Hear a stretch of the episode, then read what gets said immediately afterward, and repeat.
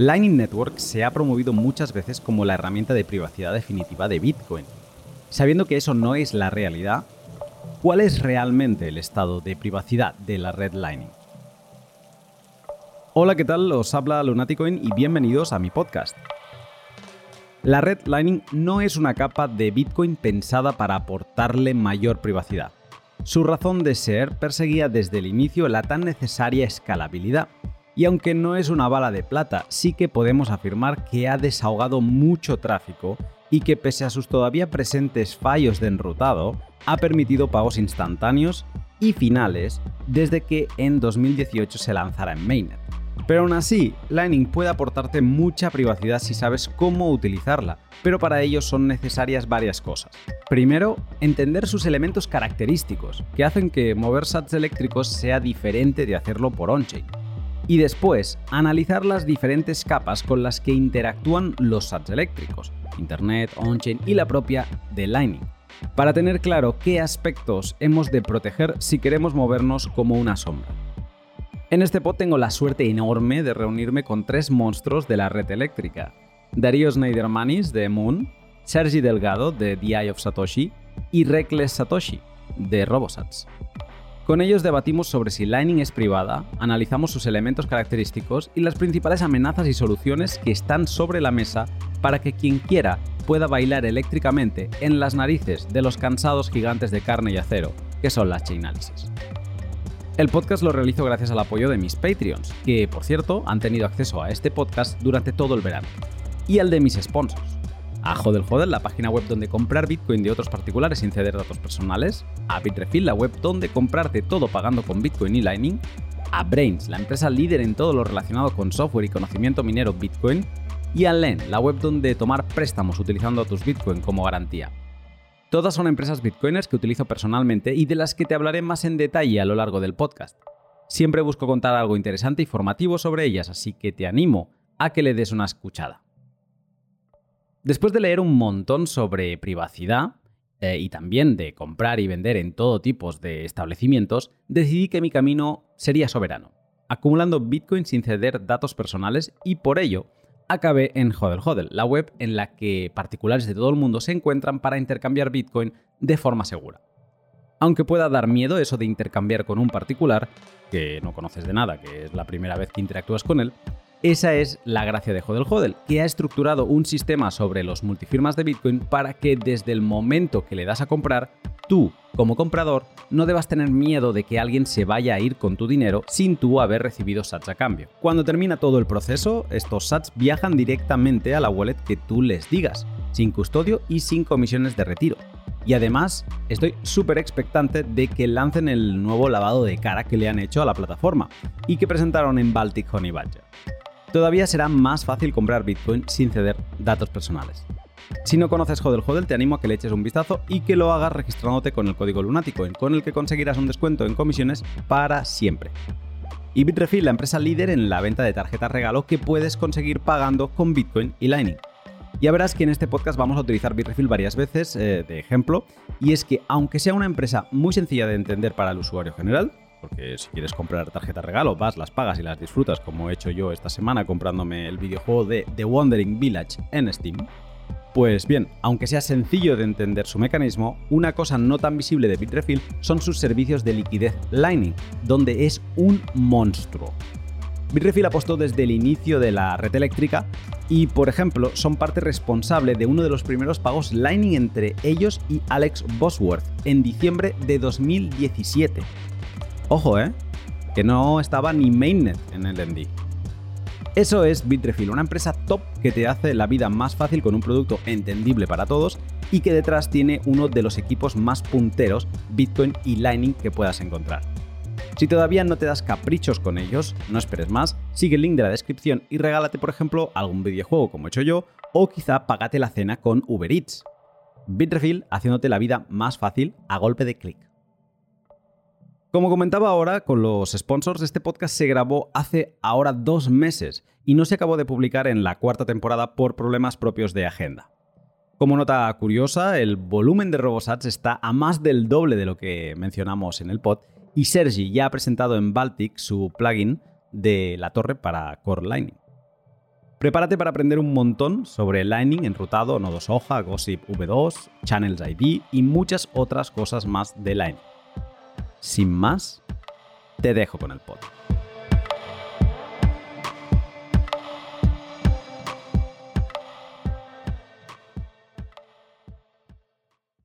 Buenas tardes, Sergi. Buenas tardes, Lunaticon. ¿Qué tal? Muy bien. Eh, primero de todo, felicidades por la reciente publicación del plugin para Core Lightning de tu Watchtower, The Eye of Satoshi, que recién publicaste. Eh, recién, recién, porque es lunes hoy que estamos grabando, se publicó el viernes y por no darme tiempo, no me ha dado tiempo ni a, algorar una instancia todavía así en plan para todo el mundo para probar y demás. Pero eso llega esta semana. Es una novedad que da muchas alas, ¿no? Porque todo el mundo ahora, o sea, de forma sencilla podrá estar probando la torre, que quizá era algo que antes costaba un poco más. Sí, yo creo que va a ser bastante más sencillo que, con la anterior. Eh, la verdad es que ha habido como bastante más, digamos, eh, ilusión con la gente eh, respecto a la implementación en, Rust. Y ha, ha, sido como todo bastante, ha venido todo bastante ligado, ¿no? Porque justo cuando estaba cambiando la implementación, C-Lightning también empezó a trabajar con temas de Rust, lo que ha hecho que el plugin se pueda también escribir en Rust y ha venido como todo muy de forma conveniente, vamos a dejarlo así. Perfecto, pues voy a saludar a alguien más que nos acompaña. Recles, buenas tardes. Buenas tardes, Luna. Contigo no sé si quedarme sin palabras directamente porque lo que estáis consiguiendo con RoboSats no tiene nombre. O sea, no sé por cuántos bitcoins lleváis ya de volumen, de, que habéis comercializado, pero la última vez que lo miré ibais por 14 y mm, no sé cuántos llevaréis ya. Bueno, es que la comunidad se ha volcado eh, completamente y es una comunidad que es la comunidad de, Luna y de Bitcoin 2140, o sea que muchísimas gracias a, vosotros. Para, para, nada me voy a tomar ese mérito, o sea, es el trabajazo eh, que te pegaste y a ver, es que funciona muy bien, o sea, es que no, no hay otro por qué. Yo creo que es ese. Así que nada, felicidades por esa parte y, con ganas de seguir viendo cómo evoluciona. Y por último, eh, Darío. Buenas, Luna. Me sobran las palabras, ya no, no hace falta que hablemos de Moon, conocido por todos, wallet por excelencia para todos los que empiezan y los que no empiezan, pues ya lo expliqué, fue mi wallet de, El Salvador porque me, me sacó de, de, muchos apuros. Teniéndolo todo tan ligado y tan atado, la única pregunta que te quería hacer sobre Moon es, ¿y ahora qué? ¿En qué estáis ahora rompiéndos la cabeza? ¿Qué toca después de tenerlo todo? Eh, y ahora estamos laburando en eh, varias mejoras en el producto. Eh, realmente la idea es hacer un salto un poco de, lo que tenemos ahora. Eso viene por un lado en cosas de Lightning. nuestra infraestructura actual de Lightning no es súper escalable y queremos pasar a una infraestructura que se vaya a escalar mejor en los próximos años eh, tener más pagos off-chain, tener pagos más baratos, tener una mejor UX de, comisiones. Creo que hay mucho trabajo ahí. Y después también hay mucho trabajo en el frente de recovery, de Lightning. Es algo que hoy todavía no está muy, muy trabajado por ninguna wallet. bueno, y después algunas cositas que no tienen tanto que ver con Lightning, tienen que ver más con on-chain, con security, pero sí, se vienen varias cosas grandes. Ya lo sabes, de aquí no mucho te haré un knock knock en todas las, vías de comunicación que pueda para decir, Darío, ¿cuándo te robo eh, otra horita para poder comentar sobre estas novedades? Pero bueno, hoy os he reunido hoy aquí para hablar de un tema que, pues, que trae bastante cola, que es el tema de la privacidad en Lightning. Porque sabemos que Bitcoin on-chain no es privado, que es seudónimo, ¿no? y que, bueno, aparte de estas diferencias entre anónimo y seudónimo, que sabemos que todas las transacciones son públicas y que para moverse, pues de forma como una sombra, ¿no? Digamos, que no nos puedan eh, conocer todos los movimientos, hemos de conseguir Bitcoin sin KIC, no reutilizar direcciones, dominar las heurísticas para no caer en ellas o utilizarlas en contra de los analistas de cadena, eh, practicar conjoins y controlar, por ejemplo, incluso el fingerprint de las diferentes wallets. En OnChain estamos así, pero, ¿qué pasa? Que siempre se ha hablado mucho de Lightning como algo privado, algo que venía a mejorar eh, casi por completo la privacidad de on-chain. Y a uno le da la sensación, o tiene que escuchar mucho la pregunta de esa de, pero, pero Lightning es privado, lo hemos conseguido, realmente es así. Y yo quería em, romper un poco el hielo con este tema, dejando una pregunta abierta. Cuando alguien os pregunta si Lightning es privado, ¿qué creéis que se está refiriendo? Porque entiendo que la privacidad no es un tema de 0 o 100, sino que hay grados. Entonces, ¿qué entendéis vosotros por esta parte de la privacidad? A ver, yo siempre he pensado que Lightning como tal no es una solución de privacidad. Como tú has dicho, la privacidad no es binaria, ¿no? No es 0-1, eh, se pueden conseguir grados de privacidad, pero yo no creo que Lightning se propusiese como una solución de privacidad respecto a Bitcoin. Se propuso como una solución de escalabilidad y de reducción de, fees. Entonces, yo siempre he creído que Lightning viene con ciertas mejoras eh, a la privacidad con respecto a Bitcoin, pero no son la panacea ni, ni, mucho menos. El hecho de que todo sea mucho más barato, de que todo sea mucho más escalable y demás, hace que, bueno, que haya formas de conseguir eh, romper esas mejoras de privacidad, ¿no? Entonces, si cogemos Lightning como, si asumimos que Lightning es una herramienta de privacidad, tenemos un problema porque eh, lo que te da por un lado te lo, puede, te lo puede quitar por otro. Darío, que veo que vas diciendo que sí.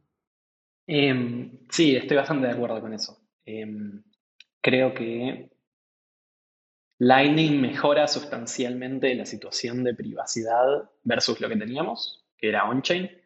Em, pero si vemos a la privacidad como un ataque, hace que eh, el, trabajo del atacante sea más difícil, pero no lo hace imposible, ¿no?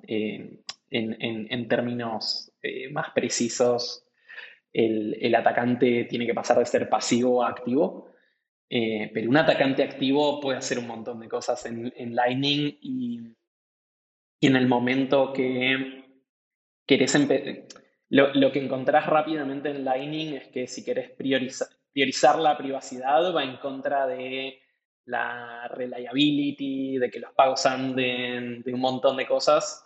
Entonces, todo el tiempo tenés que decidir qué quiero, que ande bien Lightning o que sea súper privado. Em, y, entonces, eh, en ese marco, creo que es súper importante em, lo que decía eh, Sergi para que eh, estemos en línea de cuál, qué queríamos lograr con Lightning. Eh, ¿Qué priorizamos, escalar o privacidad? Eh, porque están constantemente en tensión esas dos cosas. Con lo cual, sí, estoy de acuerdo. Creo, creo que hay varias cosas que mejoran y creo que hay algunas ideas en Lightning que mejoran la privacidad sin empeorar el funcionamiento de Lightning y está bueno explorarlas, pero no es una solución perfecta. Entonces, eh, Reckless, mm, ¿estarías de acuerdo con ellos en decir que Lightning Network no es eh, privado? Yo no diría que no es privado. Ya que tiene, como todo, si sabes exactamente cómo funciona, la puedes usar de una forma muy privada. Pero tienes que conocer mucho. esta pregunta es muy complicada porque la puedes responder casi contundentemente con un sí y con un no y dependerá de lo que, lo que sepa el usuario. Creo que un usuario de Bitcoin nativo Lightning que quiera ser muy privado y quiera aprender herramientas, eh, usar su nodo privado, usar proxy wallets, usar de alguna forma unos saltos por aquí y por allá para confundir a un atacante activo, lo podría llegar a hacer bien. Y creo que quizá un usuario nativo on-chain eh, también tienes esas herramientas, pero pueden no ser tan fáciles. Eh, con Join, etcétera, pueden no ser tan obvias. Eh, un trade-off. no diría que no es privado, no. ¿Es posible ser privado o conseguir esa privacidad que entendemos que nos referimos a que si alguien quiere meter las narices en nuestras relaciones financieras, pues que no lo consiga, ¿no? entiendo que en Lightning lo podrías conseguir si sabes lo que haces, pero por defecto no está pensado para que todo el mundo que utilice Lightning mm, tenga esa privacidad. Por defecto hay muchas formas de hacerlo mal, sí. Por defecto es un, poco lo que decía Darío. O sea, la, la privacidad en Lightning es un trade-off entre lo bien que funciona la red para pagos y lo privado que quieras que sea. O sea, cuanto más eh, énfasis le quieres dar a la privacidad, más problemas tienes sobre todo con pagos que no son directos. si yo tengo un canal directamente contigo, no tengo ningún tipo de problema, porque aquí, eh, aquí tienes más juego. Pero en el momento en el que tú quieres enrutar pagos con, múltiples hubs, es donde entra el juego de decir qué tipo de algoritmo de routing estoy utilizando, qué información le estoy dando a, los, diferentes hubs que hay entre el origen y, eh, y el destino, qué información tengo que compartir yo si quiero que alguien me encuentre, etcétera, etcétera. Entonces, el problema que tendrías aquí es que si quisieras que fuera completamente privado, seguramente sería inusable y para poderlo hacer relativamente usable y que la user experience, digamos, sea relativamente buena, tienes que comprometer cierta parte de la privacidad. Entonces, como, como decía Darío, em, mm, ¿creéis que esta leyenda de que Lightning es privado es porque para que un atacante obtenga información tuya sobre tus relaciones financieras ha de ser activo, no ha de ser pasivo. ¿Y, qué es ser pasivo on-chain? Ser pasivo on-chain es simplemente abrir, eh, tener una copia de la cadena de bloques y, revisar cómo se han movido las transacciones, ¿no? Y no tienes que estar...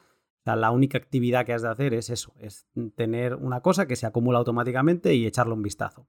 Eh, esto no tenemos en Lightning, no tenemos blockchain. Entonces, mm, por eso eh, entiendo que decía Darío que tiene que ser un atacante que utilice otro tipo de métodos y que, digamos que de forma activa, consumiendo su tiempo, trabajo y electricidad, pues es, de alguna manera esté intentando desanonimizar em, alguna parte de la red. ¿Sería por eso, creéis que es por eso que el Lightning tiene este aura de que es mm, privado? Sí, eh, yo creo que eh, la privacidad eh, más Creo que hay una, más que pensar en que algo es privado o no es privado, eh, es mejor pensarlo como un gradiente eh, y hay cosas que son más privadas que otras. Bitcoin on-chain, siendo seudónimo, es más privado que si no fuese seudónimo y tuviese nombres y apellidos. Eh, por el otro lado, en, en on-chain está esta situación en donde todas las transacciones están backupeadas en cada persona que esté corriendo un, en el disco de cada persona que esté corriendo un nodo por siempre. Eh, y puede venir alguien cinco años después y hacer un análisis retroactivo de qué sucedió y de anonimizar las transacciones. Y en ese sentido, creo que podemos decir que eh, on-chain eh, es menos privado que Lightning, porque en Lightning, si vos no estabas en el momento que se hizo un pago y no tenés los datos esos, entonces em, no vas a poder recuperarlos retroactivamente. Eso es una gran propiedad de privacidad que tiene Lightning y está buenísimo. Em, y en ese sentido, podés pensar a Lightning como un gran coinjoin entre todo el mundo que está conectado en Lightning. Y, y creo que eso es una gran mejora en el frente de privacidad. Por el otro lado, creo que hay que tener cuidado con hasta dónde eh, va a ser privado, como, como dijo Recles, para alguien que no entiende un montón exactamente qué está haciendo y qué cuidados está teniendo, que eh, para, para mejor o peor queremos que sea la gran mayoría de los usuarios. ¿no? La idea sería que los usuarios no tengan que entender todo el protocolo en detalle para poder usar esto. Y entonces, para esos usuarios, la pregunta es, cuán privado puede ser Lightning y cuán bien puede andar Lightning. Y creo que eh, en ambas cosas hoy en día hay mucho por mejorar. Lightning no anda tan bien como uno querría. Muchos pagos fallan, no hay rutas, no hay liquidez, etc. Y por el otro lado, no es súper privado si asumimos que hay un Chainalysis activo haciendo probing de toda la red y intentando eh, hacer como un, reverse engineering de los balances de la red y de un montón de cosas que no sería tan loco pensar que eso ya esté sucediendo. Entonces, creo que tenemos para mejorar en ambos frentes y la pregunta es cuál se va a priorizar más, ¿no? Para, para estos usuarios que definitivamente, eh, creo que era un buen punto el de Reckless, hay distintos tipos de usuarios acá y que tienen distintas herramientas. Entonces, creo que eh, podemos decir que Lightning definitivamente es más privado que on-chain. creo que no es tan privado para usuarios que no tienen un montón de herramientas como a, uno le gustaría, ¿no? Recles, ¿algo que quieras añadir en esto?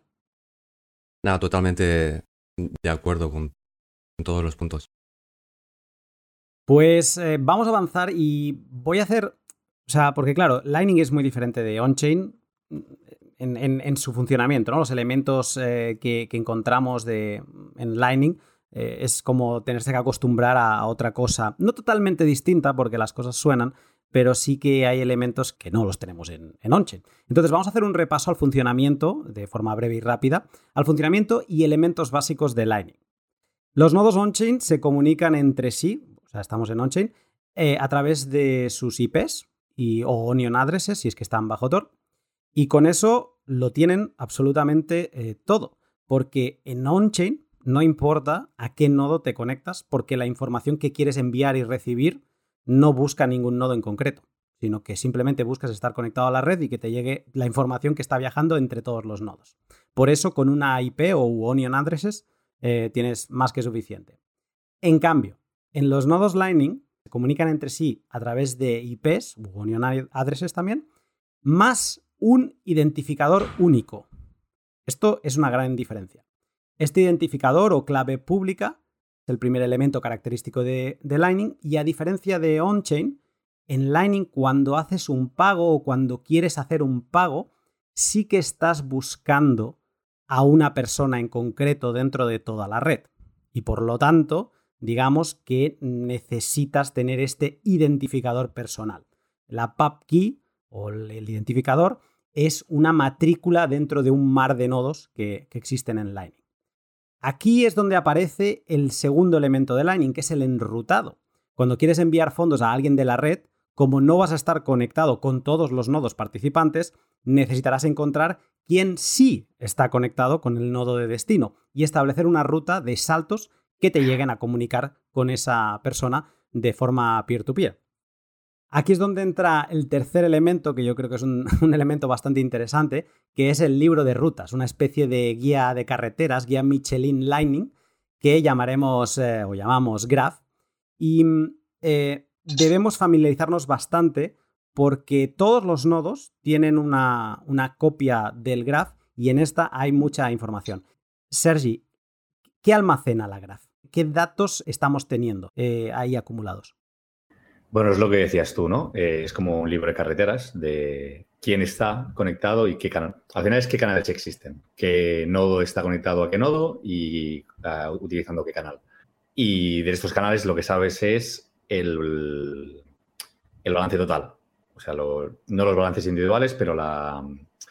Ahora no me va a salir. La capacidad del canal. La capacidad del canal.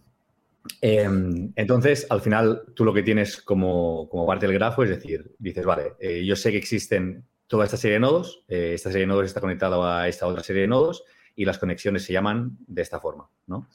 Y con eso eres capaz de construir caminos entre un punto de origen y un punto de destino, utilizando una serie de carreteras, que estas carreteras, que son los canales al final, son más o menos, más grandes o más pequeños en función de su capacidad dependiendo del tipo de pago que quieras enviar, pues tendrás que elegir unas carreteras o tendrás que elegir otras. Igual que Google Maps no nos enseña las carreteras que antes existían, pero ahora ya no existen, en el graph vemos el histórico de todas las conexiones o lo que vemos es el estado actual de este momento. Ves el estado actual de este momento. O sea, si tú quisieras eh, saber cómo ha estado todo siempre, deberías ir haciendo dumping de, del estado cada X tiempo. O sea, que es algo que también puedes hacer en función del nodo que estés, que estés corriendo, ¿no? Pero lo que tu nodo sabe al final es cuál es el estado actual, que es lo que le importa. Si había un canal que existía anteriormente y ya no existe, es algo que es información que para el enrutado no tiene ningún tipo de, importancia. Para análisis de Lightning sí, pero para enrutado no. alguien le podría interesar esta información antigua y podría, digamos, estar acumulando todas las conexiones y todos los nodos que han existido y cómo se han relacionado entre ellos, esto sería viable, ¿no? Eso es totalmente viable y yo creo que es parte de lo que eh, las empresas que deben estar haciendo análisis de Lightning están haciendo. O sea, hay un punto que no hemos tratado en la primera parte, ¿no? Y yo creo que es, importante destacarlo, que es que la privacidad de Lightning no depende únicamente de Lightning. O sea, Lightning al final es una extensión de Bitcoin y viene de Bitcoin, viene y acaba en Bitcoin. O sea, tú abres un canal on-chain y acabas cerrando un canal on-chain. Entonces, la privacidad que tú ganas en Lightning es una extensión de la privacidad que tenías, tenías on-chain. actualmente, las aperturas de canal eh, se relacionan con transacciones on-chain. Porque esta, es la forma de decir, es una prueba, no es la prueba de decir, vale, existe esta transacción, esta transacción on-chain, esta transacción es la apertura de canal y yo te estoy demostrando de que esta transacción existe porque el hecho de que yo te demuestre esto implica que el canal es, real, ¿no? ¿Qué pasa? Si tú tienes un histórico de transacciones on-chain y un histórico de, canales anunciados, tú puedes saber qué transacción on-chain corresponde con qué canal y en el momento en que ese canal se cierra, sabes que había un cierre de canal, ¿no? O sea, tú puedes hacer un histórico de todo lo que ha ido pasando con el approach actual. Eh, entonces es importante tener en cuenta que por mucha privacidad que tú puedas ganar en Lightning y muchos pagos que puedas acabar eh, haciendo de forma como más oscura, digamos, ¿no? Que eso era un canal, actualmente, una vez que se cierra, se puede saber. Bueno, y cuando ha estado abierto, si, si en el momento en el que está activo tú estás ahí y tienes información, lo sabes. Y en el momento en el que está cerrado, depende de la forma en que se ha cerrado, también lo puedes saber. Eh, ¿Cada cuánto se actualiza la graph? ¿Esto es como algo vivo que no para de actualizarse? Yo creo que eso depende de la implementación de cada, de cada nodo, porque al final, o sea, el graph se actualiza con los mensajes de, announcement de, nodos y canales. Y estos announcements dependen de la implementación. O sea, eh, los que lo hacen de forma más frecuente, pues harán que tu grafo se haga de forma más frecuente. Si es menos frecuente, pues será menos. Lo que está claro es que no deberías hacerlo de forma muy, muy frecuente porque al final es spam que tú estás dando respecto a la red, ¿no? O sea, tienes que ser relativamente... Em, no me sale la palabra. Bueno, no, es que no quiero decir bueno, pero quiero decir majo, vamos a decir, puedes decirlo de alguna forma, ¿no? O sea, si tú no puedes estar anunciando segundo a segundo, hey, estoy aquí, estoy aquí, estoy aquí, porque no tiene ningún tipo de sentido, ¿no? Al final es posible que incluso si lo haces de esa forma, eh, te acaben como descartando. ¿no? Digamos, sí, por, por, spammer. Exacto. Pero sí, eso es, es una cuestión que depende de cada implementación. Pues teniendo claro cómo es esto de la graph, que es como algo bastante distinto de, lo que tenemos en OnChain, eh, seguimos avanzando y el siguiente elemento que tenemos son los canales de pago, que bueno, lo hemos estado hablando. Y mm, Lightning es una red de canales de pago. Un canal de pago suena muy rimbombante, pero no es más que una transacción multifirma 2 de 2 entre dos nodos. Abrir un canal Lightning es cuando los participantes comprometen fondos en un multifirma y a partir de ahí lo que van haciendo en cada pago que hacen por Lightning es actualizar la transacción de salida de ese multifirma. Si abro un canal de un Bitcoin con Darío y le envío 0.1 por Lightning, si no falla, lo que en verdad estoy haciendo es actualizar la transacción de salida de esa dirección conjunta a 0,9, que me pertenecerán a mí cuando lo cierre, y luego 0,1 que irían a, Darío. Esta transacción no la retransmito a la cadena, me la guardo para seguirla actualizando offline en futuras transacciones. Lightning es como una especie de capa de comunicación que controla todos los nodos que existen y qué canales de pago han abierto entre ellos para así tener este mapa de conexiones que comentábamos ahora, que lo encontramos en la graph para calcular las rutas y enviar ciertos tamaños de transacciones. La graph Darío, claro, antes decíamos que una de las suertes de Lightning es que no tenemos blockchain, pero la graph, eh, como estamos viendo, eh, acumula muchísima información y es una fuente de pues de filtrado de privacidad, llámale como quieras, o una mina de oro para todas estas empresas de Chainalysis. Sí, acá creo que mm, es importante remarcar que hay, hay dos tipos de nodos que para mí tienen, no tan buenos nombres, están los nodos públicos y privados, pero creo que es mejor llamarlo que se anuncian y que no se anuncian. Em, y mm, los nodos que se anuncian eh, de alguna manera deciden proactivamente anunciar quiénes son y cuáles son sus channels.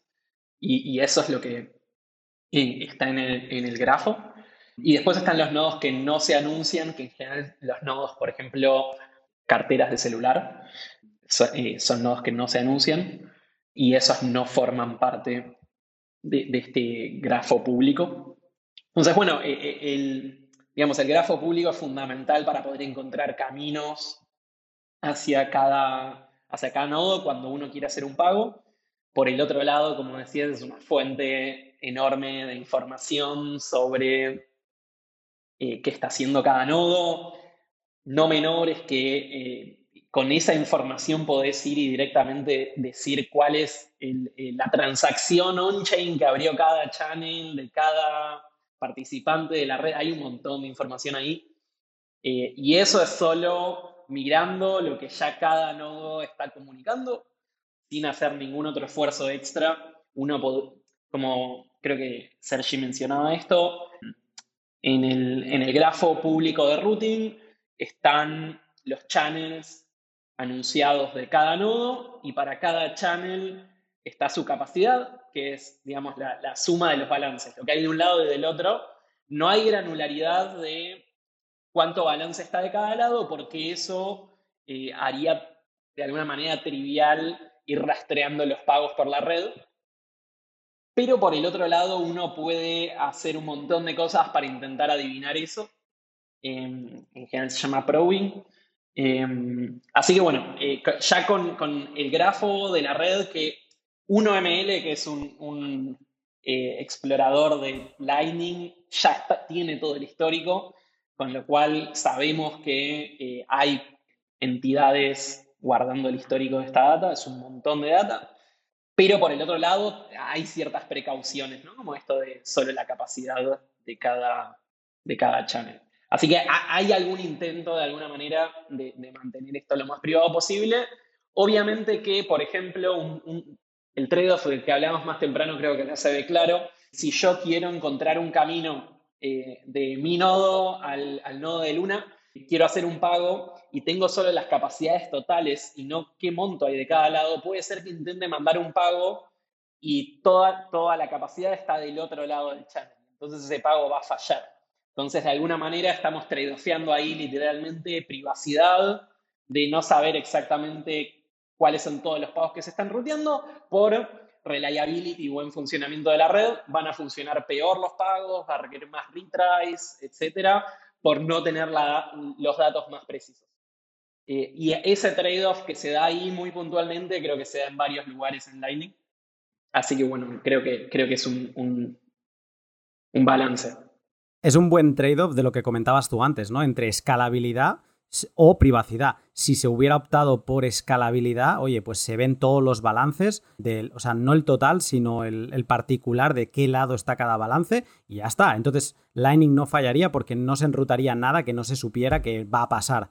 En este caso, se, digamos, se optó por una decisión de privacidad. No se sabe exactamente si yo he abierto este Bitcoin de canal hacia Darío y ahora le he enviado 0.1, pues alguien puede intentar enviar por ese canal mm, pues 0.99 y ese pago va a fallar porque yo ya he movido 0.1 y de mi lado solo hay 0.9, ¿no? Entonces, en este, eh, digamos que ahí vemos claramente una decisión pro privacidad, pero que seguramente es la fuente de muchas de las críticas a Lightning de, ah, es que me ha fallado el pago, es que me fallan los pagos. Bueno, es por una decisión, eh, en este caso, eh, de privacidad. Vamos a no convertir tampoco la graph en un coco, así que mm, voy a mencionar algunas de las cosas que no podemos ver en el grafo que, por ejemplo, pues de nuevo no almacena todas las transacciones como tendríamos en la blockchain, o sea, las transacciones particulares de forma activa, como estamos eh, comentando ahora y luego ya lo, detallaremos a través de otras técnicas, pues sí que podríamos intentar averiguar que han existido esas transacciones. Bueno, a menos que alguien haya colgado una invoice y, que digamos que claramente diga que se ha pagado, pero eh, si no tienes esa información, pues en el grafo no tenemos todas las transacciones. Eh, no guarda el balance actual de los canales, el balance concreto, que es lo que veníamos mencionando. Después, no sabemos quién abrió cada canal. Podemos, o sea, pueden haber elementos que te digan quién lo, o sea, quién lo abrió, pero con hay digamos que tenemos otras cosas como los dual funded y demás que no sabemos quién puso el capital dentro de esos canales, ¿no? Eso tampoco nos lo dice el grafo. Y luego lo has dejado tú, ah, lo has dejado intuir, ¿no? Digamos, has dicho estos, eh, estos nodos privados o públicos, que no, que es, hay unos canales privados o públicos, que quizá las palabras no son las mejores escogidas, sino que hay canales no anunciados, canales privados, que se les llama, que tampoco aparecen en el grafo y que por lo tanto, pues no sabes mm, qué nodo eh, tiene un canal privado entre con otro nodo y si es el caso de que un nodo concreto solo tiene canales privados, pues es que ese node ID, ese identificador, no aparece en ningún sitio del grafo. ¿Vale? O sea que hay información que se queda fuera del grafo. Eh, Reckless, esto de los canales privados, primero que el nombre ya nos lleva a intuir una cosa que quizá no es, pero parecería, al no estar presentes dentro del grafo, parecería que son la killing feature de, la privacidad de Lightning. No sé si me puedes iluminar un poco más en esto. Bueno, yo creo que si has escuchado hasta aquí ya sabes que probablemente no es, no es el killing feature de Lightning, ¿no? Lo, lo que ha dicho Darío es exactamente así, son canales no anunciados, muy diferente a ser privado. Y puedes asumir que el canal básicamente se comporta igual que un canal público. Lo que ocurre en un canal privado es que las dos partes se comprometen en no gossipearlo, en no enviarlo al protocolo gossip que transmite la información ese canal al resto. Pero realmente no hay ni siquiera un incentivo para no hacerlo. O sea, estás confiando en tu contraparte de que no va a anunciar ese canal. Y no sé si esto es así, pero creo que si un tercero conoce la, conoce la existencia del canal, aunque no esté anunciado, puede intentar incluso rutear por ese canal. Es decir, la privacidad que vas a ganar principalmente es si realmente no se gossipea, si realmente no se envía al resto de, nodos, no va a aparecer, por ejemplo, en estos buscadores como ambos o 1ML, no va a aparecer ahí. Y digamos que las compañías de Chain Analysis no van a poder hacerte esos ataques de proving para saber dónde está el balance. Mm, puede que el balance total del canal también sea más privado, pero va a dejar la huella en, la cadena, igualmente.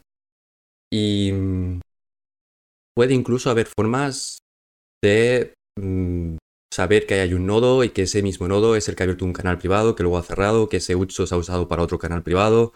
Y podría haber formas todavía de, saber mucho.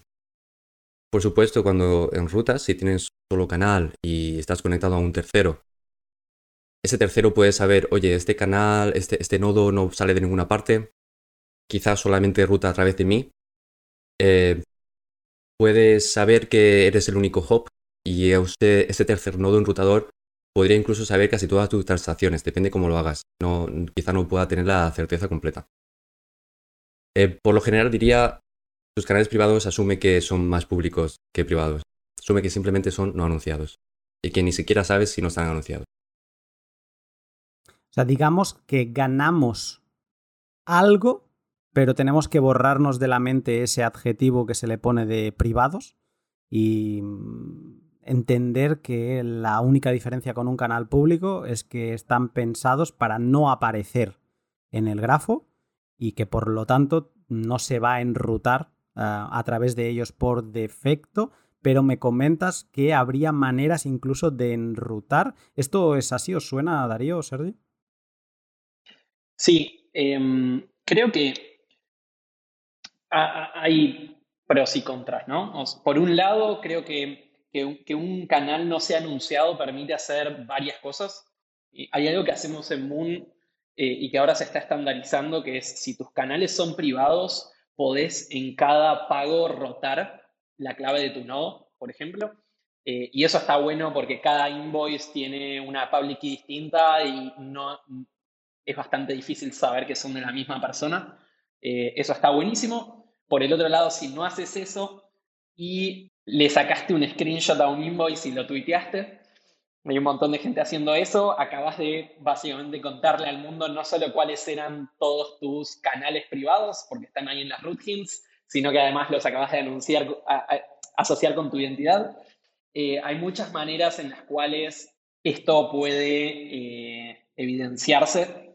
Em, y por el otro lado, al menos no estoy al tanto a esta altura que nadie esté haciendo ese mismo tratamiento de rotar las claves públicas con rotar los channels IDs de tus channels privados, con lo cual em, eh, creo que lo, más eh, sano es asumir que los channels privados no son privados, son no anunciados, tienen mejores propiedades, pero no son privados. Em, y eh, es más un tema de em, funcionalidad, de permitirle, por ejemplo, a nodos móviles em, por funcionar bien, permitirles tener un Lightning Service Provider que les mande, eh, que les redirija eh, pagos y por el otro lado también mantener el grafo de ruteo chico eh, el máximo, la máxima cantidad de tiempo posible. Es algo que con el tiempo solo crece y tener a, creo que algo también que, hay que tener en cuenta con respecto a esto es que hay, hay distintos tipos de nodos en la red. Están los nodos que rutean pagos, que son lo que generalmente llamamos nodo, y están los nodos que son más hoja, que en general no rutean pagos, que es básicamente toda wallet non custodial de Lightning que corre en un teléfono. Em, y, esos nodos no, no, tiene tanto sentido que estén en el grafo, porque eh, es solo, lo hacen más grande, elevan los requerimientos de cada nodo de Lightning y no ayudan en el ruteo. Con lo cual, creo que una mejor manera de pensarlos más que públicos y privados es si ayudan al routing o no ayudan al routing. Em, y, de nuevo entramos en este trade-off de privacidad versus funcionalidad, em, que, creo que es, es, algo que está todo a lo largo de Lightning, eh, esta decisión. Pero, pero sí, son súper útiles, son más privados, no son privados. Yo quería añadir a esto porque justo es eh, la parte, es justamente lo que quería decir, lo que, lo que estaba comentando Darío. el punto este de que sean anunciados o no anunciados, a mí me va más por el hecho de si quieres o puedes recibir pagos o quieres o puedes eh, enrutar pagos. Porque como comentaba, como comentaba él, ¿no? Al final, todo lo que son nodos hoja, lo que son nodos eh, o wallets directamente que, que, tienes en un móvil, no pueden recibir pagos si el móvil no es, si el wallet no está abierto en ese momento, ¿no? O sea, al final, el hecho de que una cosa esté en el grafo es porque tú quieres poder mover fondos desde un punto inicial hacia ese punto, ya sea utilizándolo como ruta o utilizándolo como destino. Eh, cualquier nodo de que, está corriendo en un, móvil o en, bueno, en cualquier dispositivo que no esté conectado en todo momento, implica que si tú intentas eh, hacer un enrutamiento de un pago a través de él o intentas enviarle un pago a él y ese nodo no está corriendo, el pago va a fallar porque el nodo no puede interactuar con la otra parte del canal, no puede firmar las transacciones que se tienen que firmar, no, no, no puedes eh, hacer lo que tienes que hacer, ¿no? Entonces, si todos esos nodos están en el grafo, implica que tú eh, vas a intentar utilizar canales que realmente no puedes utilizar. Porque, bueno, entonces jugarías con la probabilidad de que ese nodo esté en foreground, digamos, en el móvil, o sea, que tengas el móvil, el móvil con el nodo abierto o que no lo que, lo que haría que el routing de, Lightning fuera incluso menos, eh, o sea, peor de lo que es, me refiero, ¿no? Porque tú empiezas a utilizar rutas que muy probablemente no van a funcionar en ningún tipo de momento. Entonces, al final, para mí, el hecho este de que exista la opción de anunciar o no anunciar un canal va más por aquí, por el hecho de decir, quiero, eh, o sea, puedo ser ah, mm, contactado en cualquier momento, sí o no, ya sea para recibir o ya sea para, para, para enrutar. Mm. Me, gusta esto que de lo de los nodos hoja y además fue una cosa que entendí volviendo. Esta definición nunca la había escuchado con este nombre y me la explicaste tú, Sergi, volviendo del Salvador en el avión. Y me quedó claro, ¿no? Porque es como que toda la, todo lo que vemos en el grafo es como el tronco, el árbol y las ramas. Y al final los nodos hoja, que son, pues, eh, si tienes eh, en el móvil, ¿no? O si tienes Phoenix, estos, eh, tú tienes un, nodo hoja, que tienes un nodo de, de Lightning, pero no vas a rutear. Entonces, por lo tanto, es como una hoja de, ese árbol. Estás en el extremo y esas hojas no aparecen en el, en el grafo. Claro, aquí uno de los elementos que no he explicado yo analizando las características de Lightning son las invoices. Y aquí también se filtra, lo decías tú Darío, que se filtra un montón de información en función de qué tipo de nodo seas. Claro, si no estás en el grafo, no van a saber llegar a ti porque no en el grafo aparece tu ruta, aparece tu key, aparece cómo localizarte, ¿no? Es como tus páginas amarillas, pero el, listín telefónico. Pero si no estás ahí, si tú tienes tu Phoenix Wallet, ¿qué pasa? ¿Que no voy a poder recibir pagos? Sí, sabemos que recibes pagos. Entonces, em, ¿qué pasa? Eh, es que, ¿cómo es, ¿cómo es esto de, o sea, qué información incluyes en la invoice siendo un nodo privado para que sepan llegar a ti? ¿Quién me podría explicar esto? Lo puedo explicar si quieres. De hecho, creo que esta es bastante importante, esta implicación, porque Darío nos ha hablado de la posibilidad de usar canales privados eh, para rotar tu public key. Pero esto funciona siempre y cuando tu nodo padre, el que va a llegar a ti, no sea siempre el mismo. Porque tú vas a tener un invoice, ¿no? Vas a generar una factura en la que va a haber unos routing hints, ¿no? Unos, eh, ¿cómo lo llamamos en español? Unas pistas para el enrutado.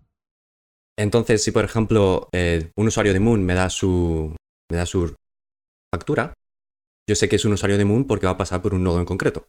el, public key va a cambiar siempre. Pero, por ejemplo, va a haber un, un nodo que es eh, padre, no sé si lo llamáis Magnetron o algo así, y, pasa por ahí. Entonces, fíjate que incluso con ese canal privado y rotando public keys, eh, la factura tiene la información clave para todavía saber bastante sobre el usuario que va a recibir el pago. Sí, definitivamente. Es muy fácil en Lightning saber que un usuario de una cierta wallet es un usuario de esa cierta wallet. Mientras, obviamente, digamos como que el privacy set, el, conjunto de privacidad se reduce a la cantidad de usuarios eh, de ese wallet provider, eh, proveedor de servicios de Lightning. Eh, supongo que mientras más usuarios tiene cada, cada billetera de Lightning, más privacidad hay.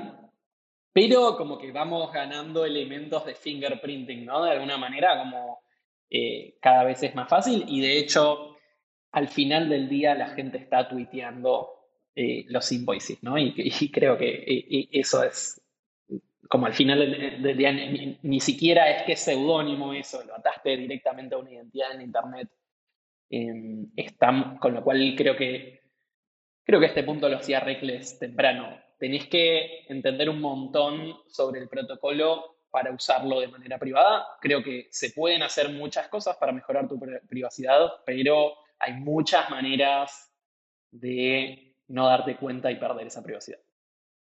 Sí, poner una factura en un, en un punto público que cualquiera lo pueda ver es casi un problema insalvable. La única forma que podrías eh, mejorar esto es teniendo un throwaway node, eh, un nodo de un solo uso o algo que todavía está por realmente diseñar.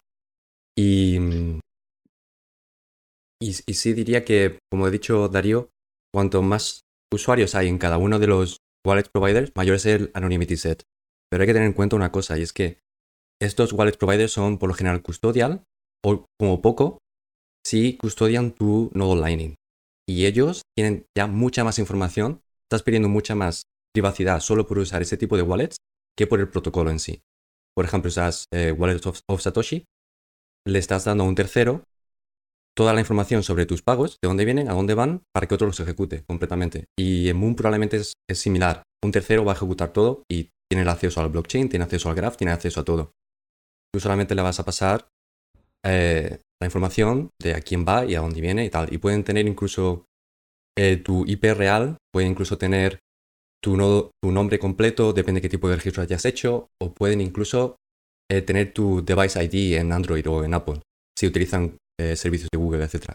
Que la pérdida de privacidad, según qué wallet utilices en el móvil, puede ser tan alta que no importa mucho lo que estamos hablando aquí sobre el protocolo.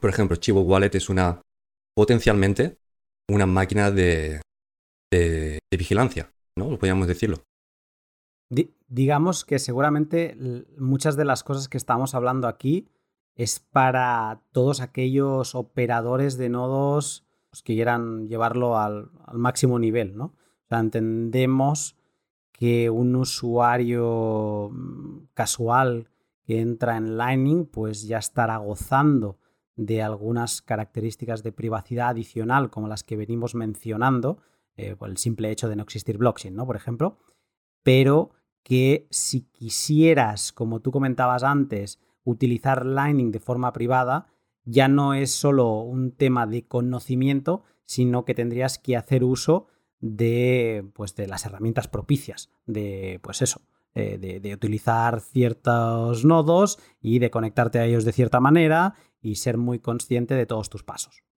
Sí, eh, creo que algo importante es, cuando se habla de privacidad, es privacidad con quién. Eh, uno puede tener privacidad con distintos participantes em, y Creo que esto quizás no está tan explorado en, Bitcoin porque veníamos de la blockchain, en donde era privacidad con cualquier persona que tenga una copia de la blockchain entera. En Lightning eso cambia. Eh, en y, y, creo que esto es una de las grandes mejoras de privacidad de Lightning, ¿no?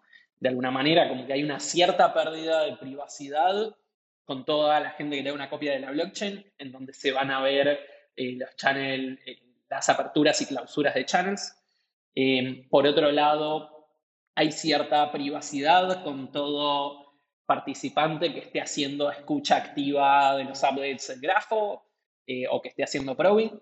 Y después está, creo que eh, a lo que hacía referencia Reckless, eh, que, es súper importante, es privacidad con tu Lightning Service Provider. Y para tu Lightning Service Provider probablemente es de las cosas más difíciles de tener privacidad Em, y, creo que esto pasa o sea, en, para wallets custodial y non custodial también.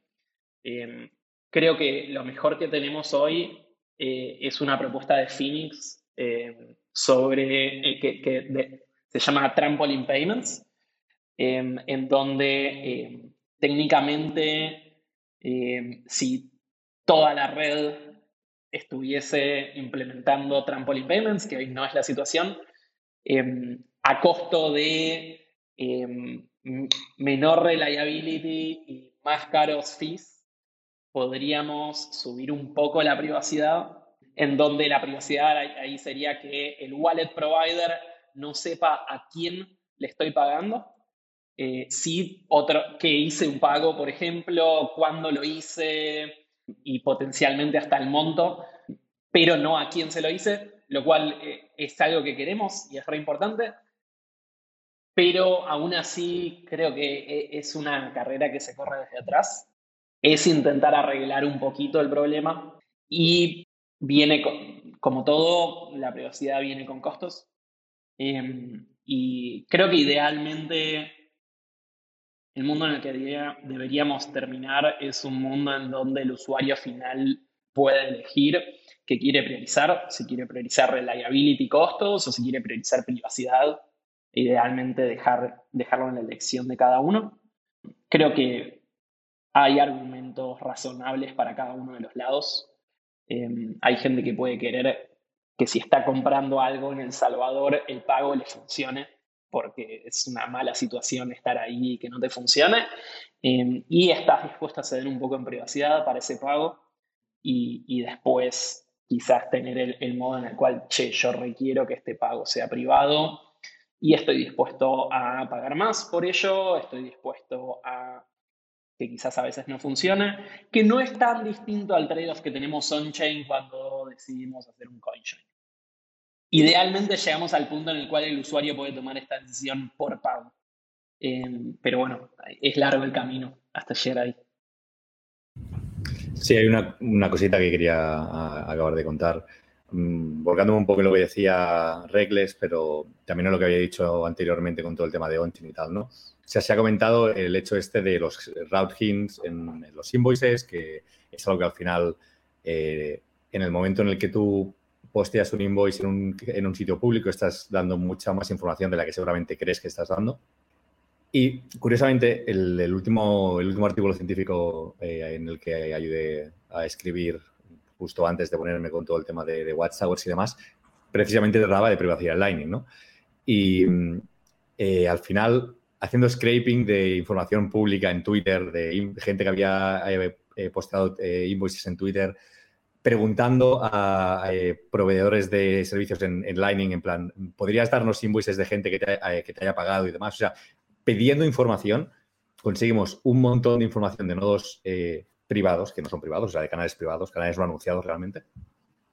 asking nicely, como se acostumbra a decir. Bueno, o sea, cogiendo información que ya existía o preguntando a la gente, en plan, ¿me podías dar este tipo de información? O sea, al final, en el momento en el que incluso eh, le das un invoice a alguien para que te lo pague, ese alguien ya tiene información sobre ti que luego le puede dar o vender o hacer lo que quiera con ella. Es, es importante saber pero además hay una cosa que es, eh, importante también de, tener en cuenta, ¿no? Sobre todo si eres una persona que tiene canales anunciados y no anunciados a la vez dentro del, o sea, utilizando el mismo nodo. Esto es algo que tal vez a lo mejor parece contraintuitivo, pero el hecho de que tú tengas un canal anunciado con el mismo nodo que tienes un canal no anunciado, seguramente te está hiriendo mucho más de lo que te crees. Porque en el momento en el que tú haces público, por ejemplo, un invoice de tu canal no anunciado, si eh, la gestión de UTXOs del nodo ha sido utilizar el cambio de tu canal eh, anunciado para abrir tu canal no anunciado, en el momento en el que tú dices, hey, tengo este canal no anunciado y se conoce, puedes ir a la funding transaction de ese canal no anunciado, ver que viene, o sea, que curiosamente también eh, es el cambio de otro canal que sí que había sido anunciado y ahora ya sé que este canal que tú no querías que la gente conociese que existía, realmente además también eh, pertenece a tal canal que a lo mejor es un big node eh, haciendo routing o vete a saber, ¿no? Entonces, todo esto son cosas que los hablamos en el paper este y que hicimos un poquito de qué puede salir mal, ¿no? O sea, con cosas que parece que son muy triviales, qué, nivel de información puedes llegar a, extraer de, de, algo que a lo mejor el usuario ni siquiera, ni siquiera sabe, pero que está ahí. Ahora vamos, voy a hacer un último comentario y vamos a pasar a una fase de intentar categorizar todos estos problemas y soluciones, porque sí que es verdad que nos hemos dejado llevar a poner sobre la mesa una ensalada, un cóctel de problemas que si alguien tenía pensado utilizar Lightning y todavía no se había animado, lo más seguro es que después de escucharnos eh, quiera salir por patas, ¿vale? O sea, ahora vamos a intentar a relativizar todo esto y, y a ponerlos en orden. Pero mm, referente a lo que tú decías, eh, de estos nodos que tienen canales privados em, y públicos, o sea, nodos que son conocidos, eh, porque al final quizá no lo he especificado exactamente, pero un nodo, o sea, tu identificador público es tu PubKey, es donde guarda, es la representación pública de la clave privada donde se guardan tus fondos, ¿no? Entonces, eh, existía el caso interesante, o no sé, o que pone los pelos de punta, que si alguien encuentra eh, que tú tienes, porque ha hecho probing, lo que sea, que tú tienes algún tipo de canal privado que no has em, anunciado, como lo que sí que sabemos de la blockchain es cuando se cierra un canal Lightning, porque se ve ahora mismo sin Taproot, lo que tú puedes hacer es tomar esas pub keys, ¿no?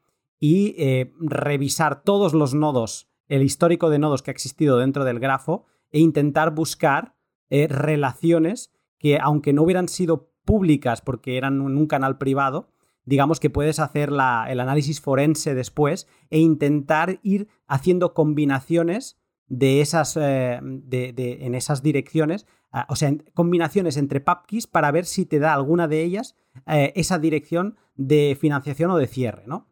Y entonces eh, eso me, puso bastante los pelos de punta, pero es que estoy, estoy convencido que los chain analysis em, para ellos debe ser trivial estar haciendo cuadres de ese tipo. Y sé que lo he explicado fatal, pero bueno, me he liado en el camino. Eh, espero que vosotros sí que sois tan inteligentes que me hayáis entendido.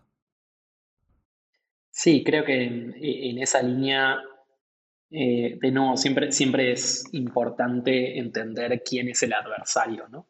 y, cuánto está invirtiendo eh, para, para de anonimizarlo a uno. Como eh, distintos adversarios tienen, eh, van a ser distintas, van a, tener distinto nivel de sofisticación. Em, y, en este, digamos, en este plano es interesante pensar en qué están haciendo las empresas de Chain Analytics.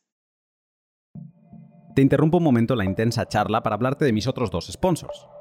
Brains es la empresa checa centrada en todo lo relacionado con el software minero. Gracias a su firmware para ASIC miners, BrainsOS Plus, miles de mineros de todo el mundo han tomado el control de su consumo y eficiencia para torear los momentos más difíciles de los últimos tiempos en cuanto a rentabilidad. Y es que el hash rate, pese a la bajada de precio, no ha dejado de subir y está ahora mismo en all time high. Y todos estos detalles los conozco gracias a Brains Insights, la web y también cuenta de Twitter donde publican todo lo relacionado con educación minera. Y las otras dos cuentas que hay que seguir, que tenemos que seguir todos, eh, son la de Brains Mining, la general de la compañía donde publican todo tipo de novedades, y la de Brains Pool, el pool más antiguo de Bitcoin que te conecta con el latido de la minería al pagarte solo cuando se encuentran bloques. Si se minan más, pues te pagan más, y si se minan menos, pues te pagan menos. Si como yo respiras hashrate, todo lo relacionado con la minería lo encuentras en Brains, siguiendo el link de la descripción. Y Len de Hodel la web en la que podrás prestar y tomar prestado de otros particulares. Con la misma lógica que los multifirmas de la web del exchange, Len te permite que si tienes Bitcoin lo puedas utilizar como garantía de un préstamo y recibir stablecoins a cambio. Si por el contrario tienes stablecoins, puedes prestarlas y ganarle un buen pellizco. He revisado antes de grabar qué se está pidiendo y pagando por tomar prestado y prestar en USDT Liquid. Y ojo, que por prestar están pagando hasta un 8%. Eso significa que tú vas ahí con tus USDT de Liquid, los pones y, te pagan un 8% anual. Mientras que por pedir prestado, eh, si tienes Bitcoin y quieres tomar un préstamo, están pidiendo hasta un 18% anual. Recuerda que tú puedes estar en ambos lados, o sea que tú puedes poner también la oferta que quieras e intentar ganarle, pues yo que sé, un 16% anual a tus USDT si es lo que deseas. Cifras sumamente interesantes si quieres practicar finanzas peer-to-peer utilizando Bitcoin nativo como colateral. Todo en LEN de Hodel Hodel, siguiendo el link de la descripción.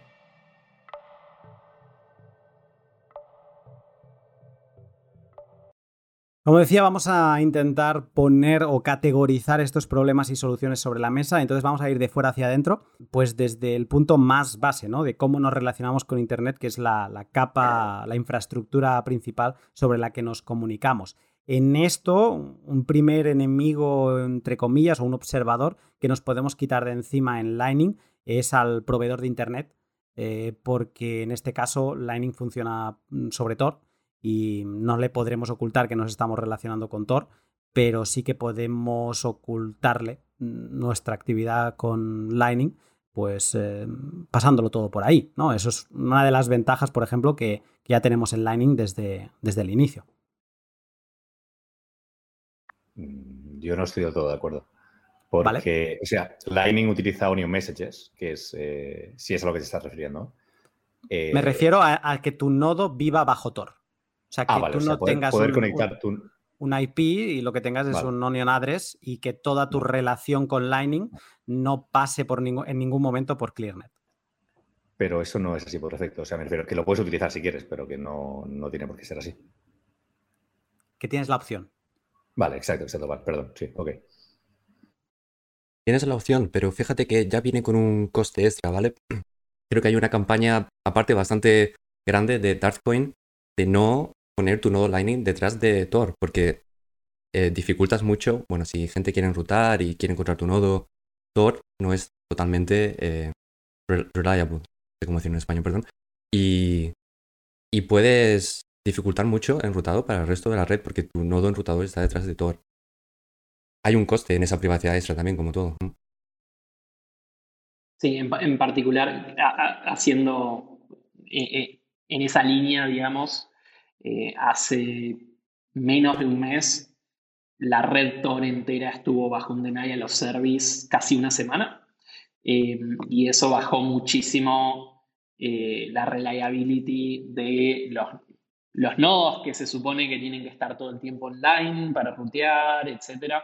Y, la red de Tor tiene esos problemas, ¿no? Es menos reliable creo que es una solución interesante para un nodo hoja en quizás, bueno, solo se ve impactado eh, ese, ese nodo si, si tiene algún problema de reliability de conexión. Para un nodo intermedio, un nodo de ruteo, es un problema que esté solo en Tor eh, en general. Entonces, de nuevo, siempre incentivo, o sea, siempre está el trade-off de privacidad versus reliability. Sí, yo creo que todo es siempre un opt-in. O sea, es como si tú vas a, añadir, o sea, si tú vas a tener el servicio bajo Tor, está muy bien, pero eh, deberías tenerlo también sin Tor. Pues precisamente por lo que estaban comentando tanto Relax como Darío, ¿no? O sea, es en plan, em, no puedes, si tú eres un service provider o un, routing node, no puedes depender de que algo poco fiable eh, afecte tu servicio. Seguramente sea y aquí es donde nos empezamos a separar, ¿no? Es todo lo que estamos hablando, todas las medidas que quizás sí que puedes hacer el opt-in de privacidad, eh, quizás sean las peores decisiones que puedes hacer si eres un routing node, ¿no? Si eres un nodo enrutador, seguramente lo que vas a querer es alejarte de todas estas medidas pro privacidad, porque lo que te interesa es enrutar el máximo posible y acumular, o sea, dar servicio y luego ganar el máximo por ello. Y, quizá es lo que comentaba Darío ahora, ¿no? Para un nodo hoja eh, tienes la opción de Tor y de estar totalmente aislado y, digamos, utilizar, la, utilizar Lightning. pero para un nodo enrutador aquí es donde se empieza a separar los dos tipos de player, ¿no? ¿A qué vienes a, qué vienes a utilizar Lightning? ¿Como un usuario o como un proveedor de servicio pequeño o grande, pero como un proveedor de servicio? Pero fíjate que nos mordemos la cola, porque es exactamente lo mismo que estábamos hablando al principio. Es en plan, no es una solución de privacidad como tal, es una solución con un trade-off entre privacidad y usabilidad. Entonces, eh, volvemos otra vez al mismo punto.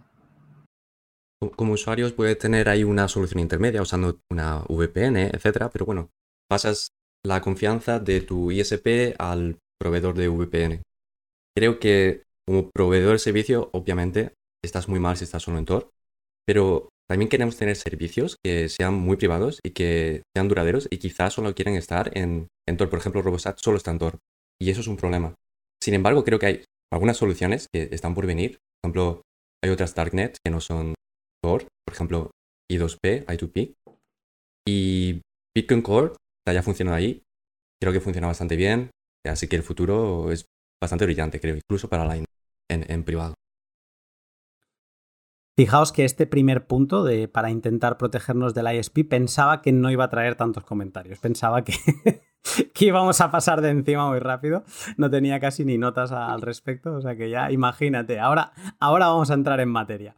Em, porque, claro, esa sería la primera capa, el cómo nos relacionamos con Internet. Vale, muy bien, ya hemos llegado a, relacionarnos con Internet, tenemos nuestro nodo, ya sea hoja o no hoja, em, pero viene la capa que creo que era Sergi que comentaba antes, eh, que nos tenemos que relacionar con on-chain, ¿no? O sea, tenemos que subir fondos, bajar fondos de Lightning para cuando cerremos un canal y aquí es donde, a mi parecer, por, esta, por este diseño de que Lightning necesita un identificador y que este identificador es la pub key, que es el identificador único y es la cara visible de tu, de tu private key que custodia los fondos, es un acumulador de un clusterizador de información esto, bueno, materia prima para las chain analysis.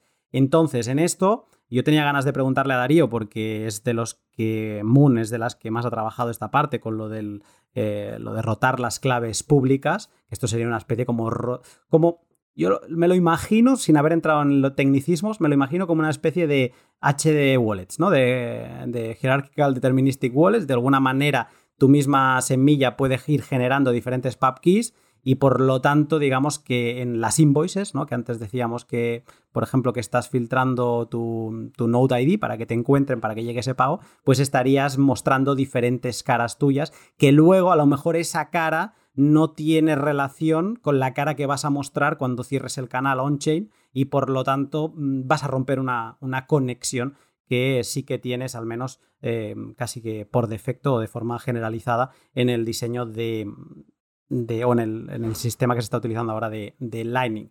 Em, ¿Qué creéis? O sea, ¿cómo os imagináis que podamos mejorar esta relación con Nonchain? Sí, creo que. Mm, ok, em, entonces, por un lado, ¿cuál es el estado hoy? y acá creo que de nuevo sirve bastante entender de quién se está protegiendo uno. Em, creo que uno se puede proteger un poco de, por ejemplo, una empresa que esté haciendo chain analysis. Distinto es la situación que planteaba Reckless de tu wallet provider, eh, de, eh, digamos, de, tu proveedor de servicios en Lightning, del nodo que te está abriendo channels, etc. Pero de alguien que no es tu contraparte en Lightning, algo que, eh, digamos, algunas cosas que se pueden hacer, por un lado, es rotar voy a asumir acá que un nodo ¿no? Eh, un nodo mobile. Eh, en un nodo mobile, eh, si tenés tus canales no anunciados, entonces podrías, de la misma manera que se hace con OnChain, rotar la clave pública de identidad del nodo con cada pago. Es lo mismo que hacemos OnChain cuando rotamos la, la dirección. podríamos, dado que los channel IDs, o sea, digamos, los, eh, los identificadores de los, channels no, de los canales no anunciados, em, no necesariamente tienen que corresponder con em, la transacción en la blockchain. Entonces podríamos rotar eso con cada pago también y hacerlo eh, transparente para que alguien que encuentra un invoice en Twitter no pueda asociarlo con otro invoice en Twitter. Después, algo que podemos hacer, si nuestros channels están usando Taproot y Musi, es que sean indistinguibles de, de cualquier otra transacción on-chain y mientras más gente use Taproot, eh, más grande va a ser el, privacy set, eh, el conjunto, digamos, de, usuarios del cual uno es indistinguible, eh, lo cual está buenísimo. Por el otro lado, se están haciendo transacciones on-chain, ¿no? Y, eso implica que todas las técnicas que estos actores que hacen análisis de la blockchain estaban usando para on-chain también sirven para identificar los channel opens y closes. Em, pero se puede hacer, podemos ir en la dirección de que sea lo más indistinguible posible de eh, pagos on-chain tradicionales, que no sea obvio que alguien está usando Lightning. Creo que esa es una buena dirección, hay mucho trabajo para hacer. Y eh, esto no es tan cierto para la gente, digamos, los nodos con los cuales uno está conectado directamente, ¿no? Esos nodos tienen más información, sean wallet providers o sean nodos tradicionales, ¿no? Realmente como que acá el wallet provider es simplemente un nodo y uno en general no modela mucho cuánta información le está dando a sus peers, a sus contrapartes en Lightning. Saben un montón.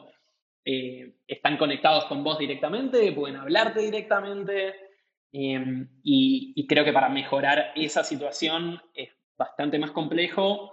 Hay un montón de ideas que se van a ir avanzando en los próximos años, me imagino.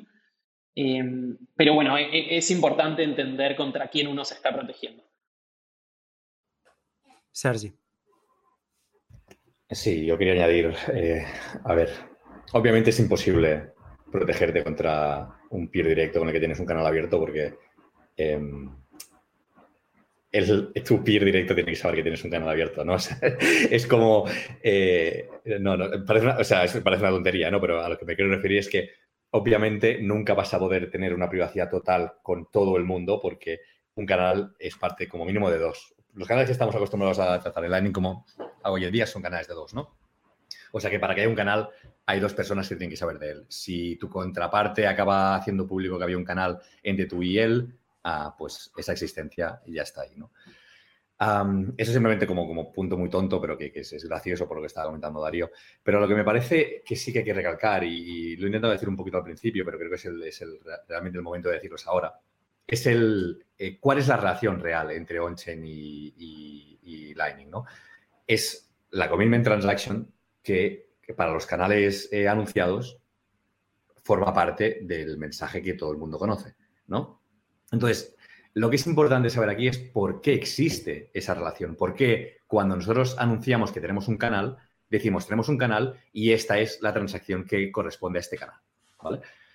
Esto para los eh, canales no anunciados no se hace, primero por el hecho de que como tú no le vas a decir al resto de gente que este canal existe, entre las dos personas que existe este canal, esto ya se sabe. Entonces no necesitas darle prueba a nadie de que este canal existe. ¿vale? De ahí la gracia de los canales no anunciados y, eh, bueno, de ahí la gracia de los canales anunciados. Pero cuando tú estás anunciando un canal, tú tienes que demostrarle al resto de la red que ese canal existe. ¿Por qué? Porque si yo cuando te hago un announcement, digamos, de mi canal, no pongo una prueba de que el canal existe, eh, yo te puedo decir que cualquier cosa es un canal, pero luego eso no, no, no, no se puede utilizar. ¿Me explico? Si no, si no hemos creado una, una transacción on-chain para hacer el funding del canal. Y yo te digo, existe este canal de 10 bitcoins, venid todos a utilizarlo. Y ahí no hay absolutamente nada. Cada vez que intentes hacer un, un pago por ese canal, el canal va a fallar. Yo te puedo decir, no, sí, esto ha funcionado perfecto, pero cuando quiere al siguiente, no, no, ese, ese hub no existe. ¿no? Entonces sería una forma muy fácil de eh, cargarte Lightning a nivel de, user experience si pudieses anunciar canales ah, sin tener que dar una prueba de que el canal realmente eh, estaba capeado, digamos, por una, una transacción on Estarías creando una especie de reserva fraccionaria dentro de Lightning, de IOUs. Pero y no, solo eso, es que podrías, o sea, eso sería lo primero, pero es que además tú podrías estar diciendo, todo esto existe cuando no existe y cada vez que, y haría que estos canales fuesen como muy golosos, porque tiene mucha capacidad o porque tiene unas SIS muy pequeñas, por lo que me dice la gana. Entonces, lo que conseguirías es tener como un sync, digamos, una, pica de que todos los pagos fuesen hacia esos canales tuyos falsos que, estás mm, anunciando a todo el mundo y lo único que conseguirías es que todos los pagos fallasen, ¿no? O sea, te estarías cargando Lightning gratis porque no tienes ni que hacer una funding transaction. entonces, soluciones respecto a esto, o sea, lo que realmente quería hacer como highlight era el hecho de que existe esta relación entre on-chain y off-chain porque realmente tienes que demostrar que eso existe, ¿no? Y es como el principal problema actualmente de por qué se ve, pues, hacer estas relaciones de, bueno, yo estoy analizando off-chain y veo que todo esto se va eh, relacionando con on-chain y con la información que tengo de on-chain y la información que tengo de off-chain me hago mi mapa, ¿no?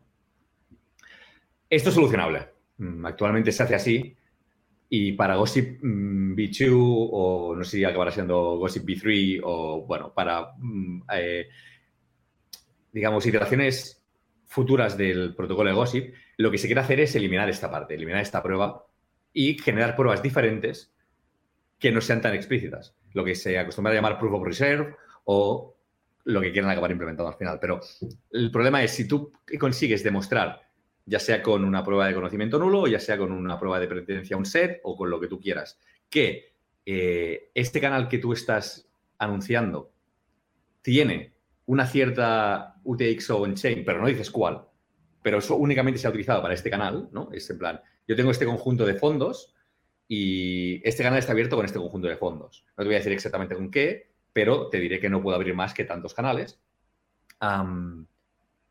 esto es prueba suficiente para que eso esté funcionando. ¿Sí? Hombre, pero es mucho más complejo. Claro. O sea, entiendo que em, de nuevo estaríamos yendo no a un camino de de hacerlo todo más rápido y más reliable, más confiable en que van a ser exitosos los pagos, sino que estamos un poco añadiendo complejidad y quizá cargando. Es un tema totalmente de complejidad. Es un tema totalmente de complejidad porque actualmente tú no puedes demostrar que dos canales están abiertos con la misma transacción porque obviamente eso viola las bases, ¿no? Es decir, si yo sé que este canal se está abierto con esta transacción, no puedo decirte que otro también lo está porque ya lo ves. Eh, pero cuando empiezas a trabajar con cosas de ese estilo, es más fácil, o sea, es más complejo y hace que haya pues que tratarlo con mucho más cuidado. ¿no? Entonces, es algo que yo creo que lleva propuesto relativamente tiempo, porque juraría que fue Rusty quien hace tiempo que está hablando de Gossip B2 y de pruebas de reserva y demás, pero que claro, mm, ¿en qué momento vamos a tener esto?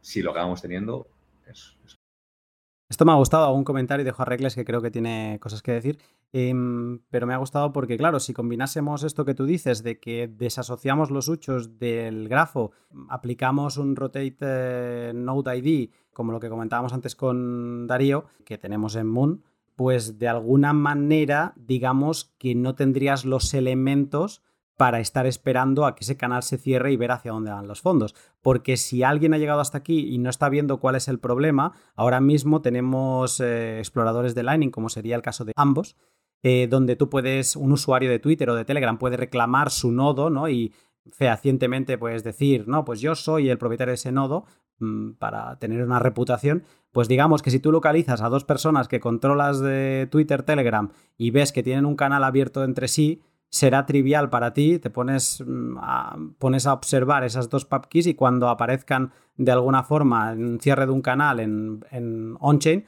puedes empezar a aplicar chain analysis hacia adelante para intentar deducir qué salida se ha ido, pues imaginemos un canal entre Darío y Sergi, pues qué salida se ha ido para Sergi y qué salida se ha ido para eh, Darío. Si mm, esa relación la cortamos porque cortamos huchos y cortamos eh, keys, las, digamos, las abstraemos o las enmascaramos de alguna forma, no que no, es que ahora mismo estamos en Lightning en la época de Bitcoin antes de 2012, antes de las HD Wallets y estamos reutilizando direcciones continuamente. O sea, es que esa es un poco la sensación, que en Lightning estamos ahí. Entonces, claro, es trivial para alguien con tiempo, paciencia y conocimiento desenmascarar muchas de las relaciones de Lightning. No sabrás todas las operaciones que ha habido en este ejemplo entre Darío y Sergi. Pueden haber habido 200 millones de operaciones.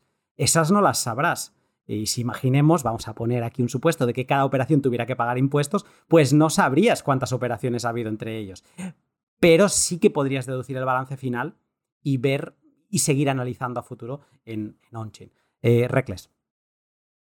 No, pero ahí lo tenemos. Si no puedes pagar impuestos por ello, ya no necesitamos más.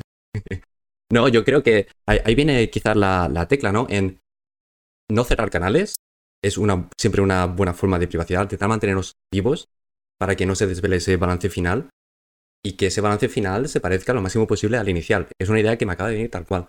Me has dicho que, que si tengo algo que decir antes, realmente no tiene nada que decir, porque estaba escuchando a Sergi y he aprendido un montón. O sea, me han venido muchas muchas cositas que, digo, wow, es que es, un tema muy complejo el, cómo controlan, o sea, el cómo comunica on-chain con Lightning y es un mundo. Y lo que sí tenía quizá algún comentario es eh, con lo que estaba contando antes eh, Darío del funcionamiento de Moon. Y es que, bueno, eh, me gustaría que, que, me explicase si me, si me equivoco en algo de lo que voy a decir. Porque, por ejemplo, en el, en el funcionamiento al día a día de, de Robosat sí tenemos muchísimos usuarios de Moon muchísimos. Y podríamos decir incluso mayoría, más del 50%. Y hay unos problemas fundamentales con la billetera Moon, que es exactamente este mecanismo por el que cambias el pop key. Ah, eh, los usuarios envían la factura y desde mi punto de vista creo que eh, toda la parte Lightning de, Moon es más o menos custodial. Es un nodo controlado por los operadores de Moon, ¿no? Que eh, recibe pagos, envía pagos, hace los submarine swaps y tal. Y ese nodo, no sé si es Magnetron o uno de los otros pequeñitos. Y esa factura sí que tiene ese routing hint. Y sabes perfectamente que es un usuario de Moon. Pero aparte de eso, eh, por, lo tanto ya sabes que es un usuario de Moon. Eh, da igual que cambien la, la pop key, no importa porque sabes que es un usuario de Moon, ¿no? Si fuese un usuario de Wallet of Satoshi, pues hay mil millones de usuarios de Wallet of Satoshi, pues tampoco sé qué usuario es, ¿no? O el Lightning Transaction Bot, tampoco lo sé. Entonces, en principio creo que, fíjate que te voy a llevar la contraria, creo que no ayudas a la privacidad haciendo eso. Y no solamente no la ayuda, sino que ese pequeño salto es bastante caro. Entonces RoboSats nunca encuentra un routing a usuarios de Moon.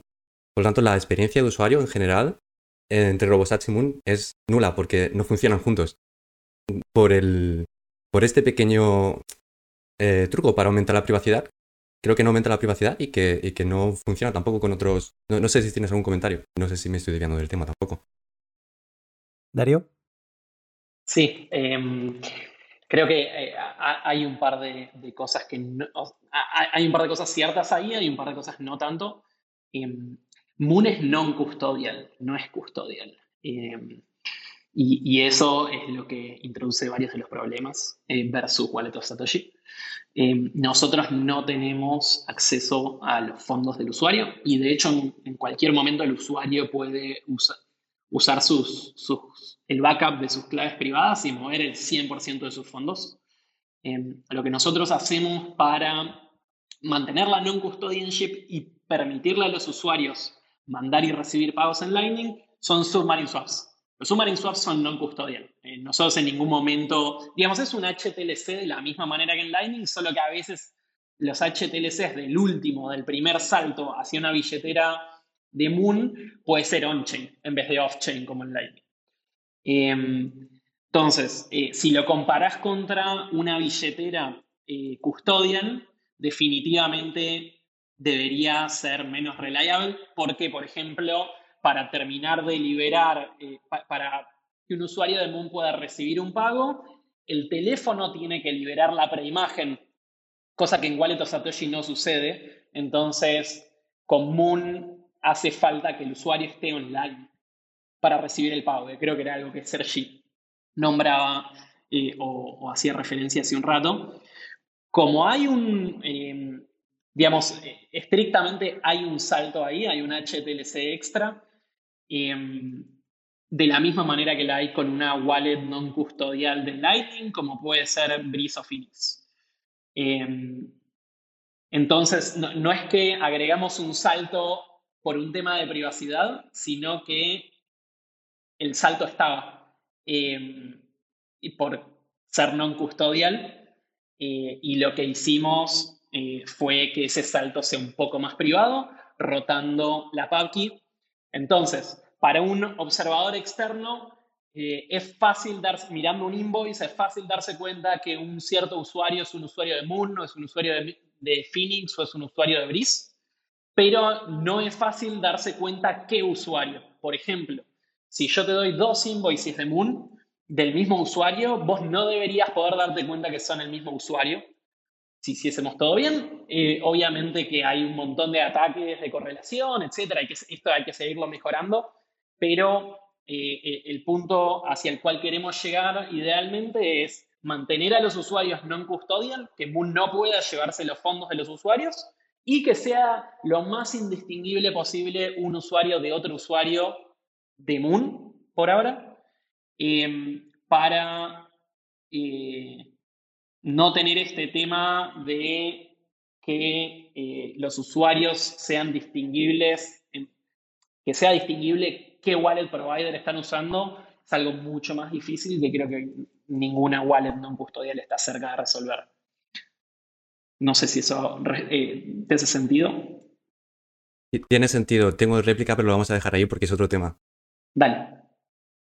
Os lo agradezco y si queréis en otro, en otro escenario yo os invito a, hablar de esto, pero como sé que todos vais muy apurados de tiempo y como tengo un último apartado que tratar, eh, pues voy a, voy a seguir avanzando, pero bueno, agradezco a ambos eh, que traigáis esto porque al final lo que te acabas dando cuenta es que algo que mm, en Lightning no es tan visible porque al no tener la blockchain, pues el grafo no es algo tan presente para el resto del, mundo, ¿no? Aunque te descargues Phoenix y demás, no es algo que, lo veas, mm, que seas consciente. Entonces, con todo esto, ya no solo el grafo, sino también la información que hay en las invoices y demás, lo que en esta conversación que acabáis de tener, lo que me doy cuenta es que de nuevo tenemos un montón de fingerprinting, por llamarle así, de las diferentes wallets, que los privacy sets eh, son importantes, que llega un punto en que ya no sabes si ser tú, deberías ser tú el extraño, que no, porque entonces serás el único, o mejor ocultarte dentro de Moon o dentro de la que más se utilice para poder, eh, pues eso, eh, ocultarte mejor yo creo que está muy bien y, os agradezco este toma y daca que cuando queráis pues lo podemos expandir en una conversación solo sobre esto. Siguiendo avanzando, yo lo que me quedo eh, o que quiero poner sobre la mesa es que con esta relación on-chain pues volvemos a las heurísticas que tratas en, pues en on-chain. para irte ocultando como una sombra, pues aquí las tendríamos igual. Aquí mm, la norma ahora es que los canales se financien o los financie uno de los participantes. Eh, sé que en C-Lining, en Core Lining es bastante fácil, bueno, bastante fácil no, es posible eh, con mayor facilidad financiar un canal em, entre los dos participantes y por lo tanto aquí ya empezamos a aumentar las heurísticas, la confusión que le puedas causar a ese chain análisis que, se vuelva loco, ¿no? O sea, que hay diferentes técnicas que van saliendo. Yo creo que la más destacable es Taproot, que cerrando canales, o sea, volviendo a on-chain, mm, no sabemos que estamos cerrando un canal, no sabemos las uh, pub keys, no, no, exponemos toda esa información y por lo tanto le, ocultamos esa información que ellos esperaban ver en algún punto en la en on-chain, en la cadena de bloques, pues no llega a salir y pierden la pista. Hay cosas, hay mejoras, pero bueno, yo he aprendido un montón con lo que comentaba antes Sergi y también con lo de Rotar y Dis. Creo que por ahí puede haber una muy buena solución. Y antes de terminar, quería tratar el otro, el, tema grande. Antes decía Reckless que una de las cosas pues buenas en pro de la privacidad es no salgas de Lightning, no cierres canales, quédate dentro, mueve fondos de aquí para allí, pero hay técnicas de desanonimizado, de leak de privacidad, de nuevo, volverían las mismas preguntas, de quién te estás protegiendo, o sea, todo depende, todo es un eh, trade, todos son trade-offs, ¿no? Pero aquí sí que quería destacar porque, o quería preguntaros, porque se habla mucho de que la privacidad para el que recibe un pago, para el que emite la invoice, es muy mala lo venimos viendo en toda esta conversación, que si tienes un nodo privado, pues en la invoice le pones absolutamente todo, no solo tu key, sino que también cómo llegar a tu nodo, o sea que estás exponiéndote un montón. Si eres un nodo público, pues bueno, expones información que ya es conocida, pero expones mucha información. Y digamos que ahora mismo, como estamos, entre comillas, reutilizando direcciones, eh, digamos que puedes o permites a ese usuario que le has creado la invoice que te pueda localizar a futuro en, en la cadena de bloques. Pero también se habla mucho de que la privacidad para el que envía es muy buena. Y yo os quería preguntar si eso es así. Es decir, si yo ahora me voy a Bitrefill y le hago, le compro un servicio de lo que sea, ¿no? Una tarjeta regalo de lo que sea, la pago, ¿qué puede saber ese Bitrefill, por, seguir el ejemplo, en concreto sobre mí? ¿Realmente no puede saber nada? ¿Es, es así? O sea, ¿es tan privado Lightning en este campo? qué pregunta. Em, más o menos. Em, hoy en día, por cómo están las cosas, es bastante cierto que em, Bitrefill no puede saber mucho mirando solo el pago. Acabo igual de interactuar en la web de Bitrefill con mi IP, ¿no? Entonces, algo sabe Bitrefill. Eh, eh, de hecho, sabe un montón de cosas, pero a nivel como el pago de Lightning, sabe bastante poco Potencialmente esto puede ser que esté cambiando pronto con la introducción de offers y bot 12, que es algo que se viene dentro de, idealmente dentro de poco tiempo. Empieza a haber una interacción directa entre el que manda y el que recibe, con lo cual desde ese punto de vista es un poco menos privado. Em, ah, espera, espera, espera, espera, Darío, espera. A mí me vendieron Bol 12 como una panacea. Me estás diciendo que en este caso es un paso para atrás? Em, en algún sentido, sí. Eh, en algún sentido eh, hay una comunicación directa, cosa que no sucedía antes. No, perdón. La comunicación directa pasa, ¿no? Porque hay, una, hay una comunicación de un invoice. De alguna manera, el que recibe le tiene que dar un invoice al que manda. En general. Em, y, entonces, digamos, lo que se, hace es reemplazar esa comunicación, solo que antes pasaba fuera de Lightning, entonces potencialmente no entraba dentro de lo que estábamos mirando cuando analizábamos la privacidad, y ahora pasa adentro. Pero esa, esa comunicación ya estaba, ¿no? no es necesariamente que se esté empeorando. De hecho, creo que crea oportunidades para mejorarlo, porque de pronto ahora podemos usar digamos, la misma infraestructura que ya teníamos y empezar a analizar lo que está pasando está más dentro de control, pero, pero sí. Un punto aquí eh, que yo creo que va a hacer que la gente entienda muy bien el por qué es este, o sea, de dónde viene el problema este, ¿no? A, ver, el receptor, cuando le envía al emisor un invoice, lo que le está diciendo es, yo estoy aquí. Pero el receptor no sabe quién es el emisor. El emisor puede ser cualquiera. El emisor puede rotar. El emisor puede tener 50 nodos. Pero el receptor está diciendo, yo soy este. ¿Sí? Entonces, em, bueno, luego, añado algunas cosas más, no, no quiero cortar a tampoco, pero la gracia aquí, cuando tienes el tema este de offers y tal, es que ya no, ya no pasa a ser así. El receptor y el emisor son más, yo sé que esta persona emisora quiere pagar a esta persona receptora de forma recursiva, o sea, de forma recurrente, con lo cual creas como una, un trato entre A y B. Pero cuando tú envías un invoice, ese invoice es en plan, yo receptor soy tal persona y no sé quién va a ser el emisor, pero yo quiero recibir dinero. Ah, ah, pero, digamos, o sea, porque todavía no me ha quedado claro. En el Bolt 11, que son las invoices que venimos utilizando hasta ahora, antes de que se generalice el uso o se posibilite, se posibilite de forma general el uso de Bolt 12, en el Bolt 11 podemos, o sea, el emisor real, o sea, el receptor, perdón, realmente no sabe ni cuál es la el Node ID del que está realizando el pago? Claro. Eh, y yo podría eh, publicar en mi Twitter un invoice, Volt 11, y que alguien me haga un pago y yo no tengo ni idea quién me hizo ese pago. No sé absolutamente nada de la persona que me hizo el pago. El primero que llega me paga, pero yo no sé quién es. Creo que como decía Sergi, en, en Volt 12 eh, existe la relación entre una parte y otra parte, que tiene mucho sentido porque, digamos, muchas veces es lo que está pasando. Por ejemplo, en un pago recurrente, idealmente va a ser la misma persona la que me está mandando y me va a pedir nuevos invoices. Em, entonces, creo que depende del pago que uno esté haciendo, ¿no? Hay, hay distintos tipos de pago. Una cosa es un invoice estático que requiere una donación y si yo me conecto vía Tor para pedir ese invoice y tengo mucho cuidado, puedo no revelar nada. Eh, que, me, que permita al receptor identificar al emisor. Por el otro lado, si eh, ese pago representa una relación em, a lo largo del tiempo entre el emisor y el receptor, probablemente voy a querer identificarme em, y probablemente ya me estaba identificando. El caso de, em, eh, Bitrefill creo que es un buen caso. Yo entré personalmente a la web de Bitrefill, le pedí generar eh, una tarjeta, una recarga de teléfono, etc. Eh, y entonces esa relación ahí ya existe, ¿no? No es que estoy pagando, haciendo una donación a algo estático. No sé si iría tan lejos como decir que empeora la situación, sino como que hace visible algo que quizás ya estaba ahí y permite trabajarlo.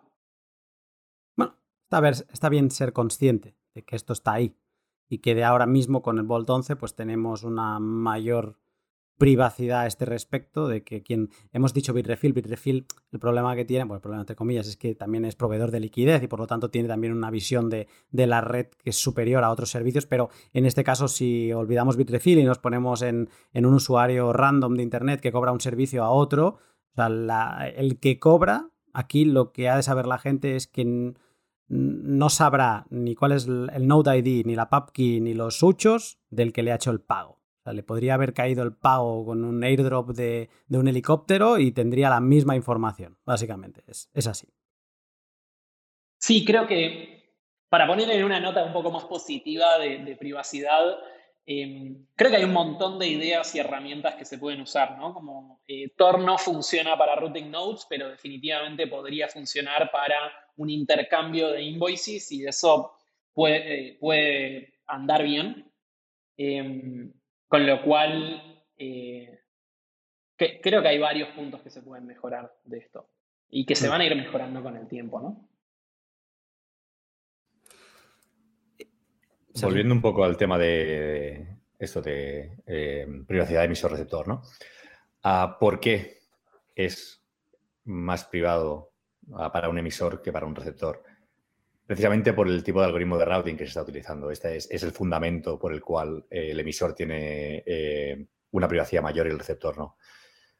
Lightning utiliza una cosa que se llama eh, source, routing o routing de, emisor, digamos. O sea, es el emisor quien elige la ruta que se utiliza para realizar el pago, ¿vale? De aquí el hecho de que haga falta un, un, grafo que conozca a todo el mundo, en vez de que sea de, se haga una forma como más tradicional, ¿no? Si nos ponemos entre Lightning e Internet y hacemos el símil Lightning Internet. En Lightning, cada emisor tiene que saber eh, la hoja de direcciones o el, catálogo, lo que estabas hablando antes, ¿no? Mientras que en em, Internet, quien conoce estas rutas son los propios routers de Internet, ¿no? ¿Y eso por qué es? Porque cada router sabe qué otros routers hay, sabe cómo se llega según qué punto, porque toda esta información es pública, etcétera, etcétera, etcétera. Mientras que es, eh, y porque no se hace routing, lo que se hace es, yo se lo envío a este punto y él ya sabe que se lo tiene que enviar después, y él sabe que se lo tiene que enviar después y demás y demás, porque existe este conocimiento general, digamos, ¿vale? Esto no es privado. En Lightning se hace de esta forma precisamente porque lo que quiere el emisor es poder elegir la ruta que le dé la gana para que nadie más sepa eh, dónde se encuentra él y ni a quién quiere llegar. Entonces, este, este routing desde emisión lo que hace es decir, yo quiero enviar eh, esto desde mí hasta el punto B y esto va a estar em, cifrado punto a punto por todos los hops que va a ir pasando, ¿no? Entonces, lo único que sabe un hop es que le ha llegado un pago y que lo tiene que enviar al siguiente. O que le ha llegado un pago y que él es el destino, ni, ni más ni menos. Pero es simplemente por el algoritmo de routing que se utiliza actualmente, que no es ni parte de los specs, por cierto. O sea, que se utilice source routing es un tema que se hizo para aumentar la privacidad de Line, pero que podría cambiar. Podría haber múltiples algoritmos de routing, podría haber eh, algoritmos de routing que tuvieran, tuvieran trade-offs entre privacidad y usabilidad. Eh, mm, no está, o sea, no está escrito en piedra, por decirlo de alguna forma, esto. Se utiliza este porque es el que funciona actualmente, pero se tendría que ver qué puede pasar en el futuro. De nuevo, voy acelerando el podcast, eh, me quedo con eso. O sea que llevamos todo el podcast eh, casi que tirándole piedras al tejado de Lightning. Oye, que tenemos algo que tenemos desde el principio y que nos da mucha privacidad, sobre todo si estamos pagando, ¿no? Entonces, querría haber entrado, pero solo voy a mencionar, daría para otro podcast para entrar en cada una de estas cosas en concreto, pero y quizá Recles nos podemos sentar otro día porque sé que te lo has mirado, pero hay técnicas que vienen o propuestas que vienen a mejorar la privacidad del que recibe el pago, porque como estamos viendo, se desnudan a la hora de crear una invoice y ofrecen demasiada, información, ¿no? Eh, en Moon estamos viendo lo de rotar el Node ID, que sería una cosa interesante a implementar de serie, entonces no, te estarías exponiendo tanto.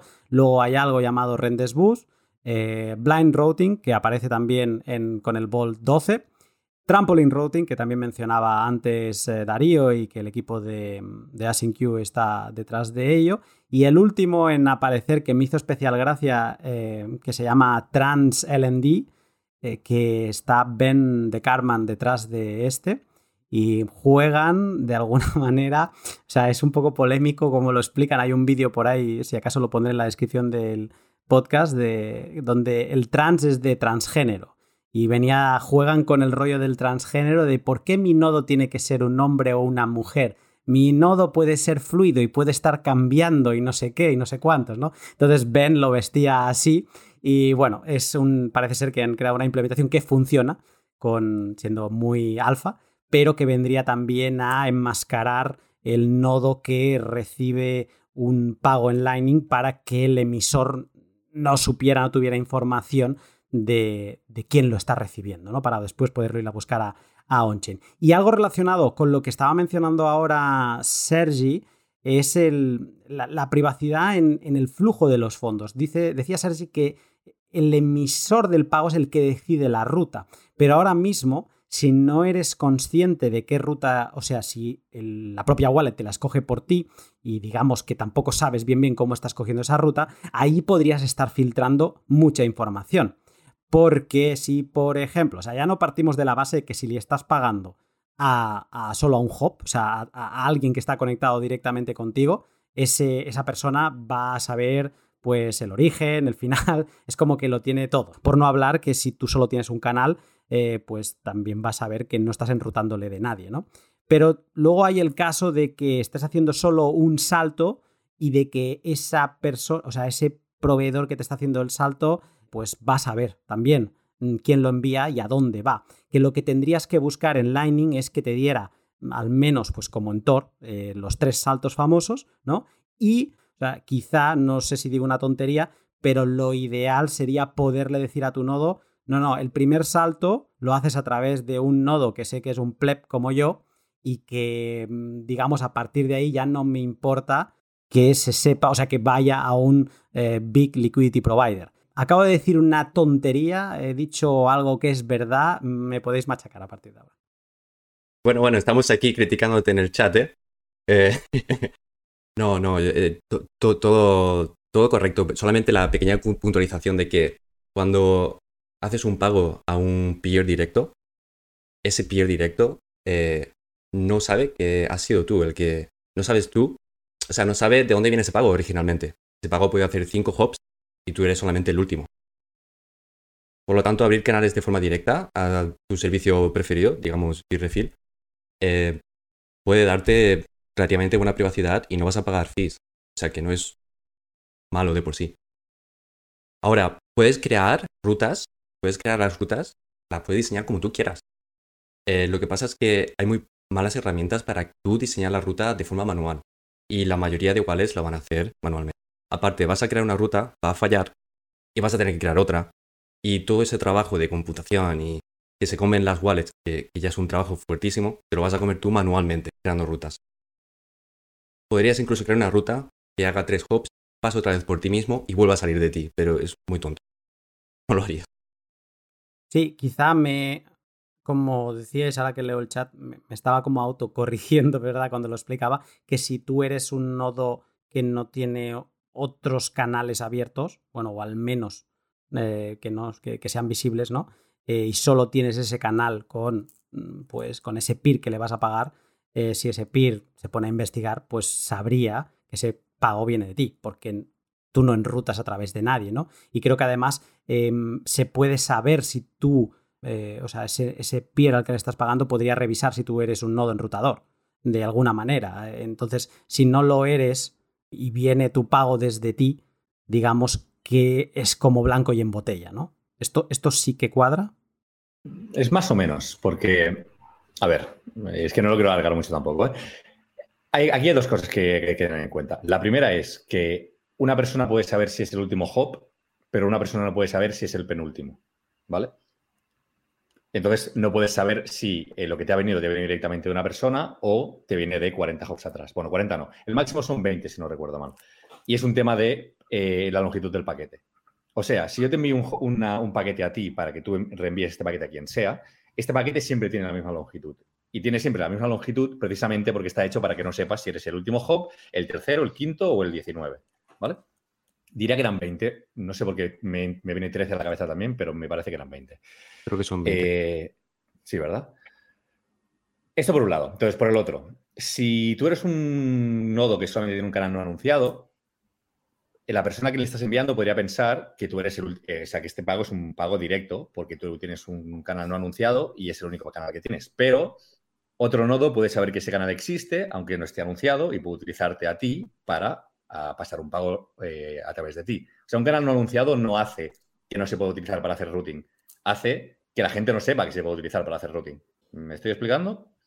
Entonces, podría llegar a pasar el hecho este de decir, bueno, yo tengo, tú simplemente, ves este canal entre tú y yo, eh, no es anunciado, piensas que es un RBI, tengo un segundo canal no anunciado con una persona que puede enrutar eh, a través de mí y te está llegando un, pago así, que para esto al final están los eh, root hints también, para saber si puedes pasar por él o, no. No hace falta que sea únicamente para que sea el destino.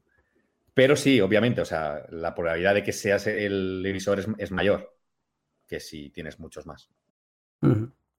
Bueno, que esto es algo que también se debe tener en cuenta, eh, o sea, que es el, flujo, ¿no? El, a quién estás conectado y un poco que se tiene que tener en, consideración, que no es solo pensar si eres el emisor o el, receptor. Y ya por último, solo dejaré en el aire para haceros una última pregunta. Eh, los ataques de probing los hemos ido mencionando a lo largo del podcast. Lo que permitirían dentro de la red de Lightning es conocer los balances. Y esto creo por algunos tweets que estoy viendo de, algunos proveedores de liquidez importantes y demás, que están como haciendo de muchos forward y con un ratio de, realmente de éxito muy pequeño.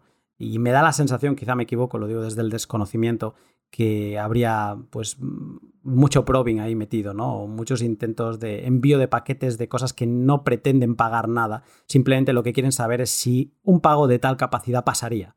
Y si pasa, pues eso significa que tienes tal balance, ¿no?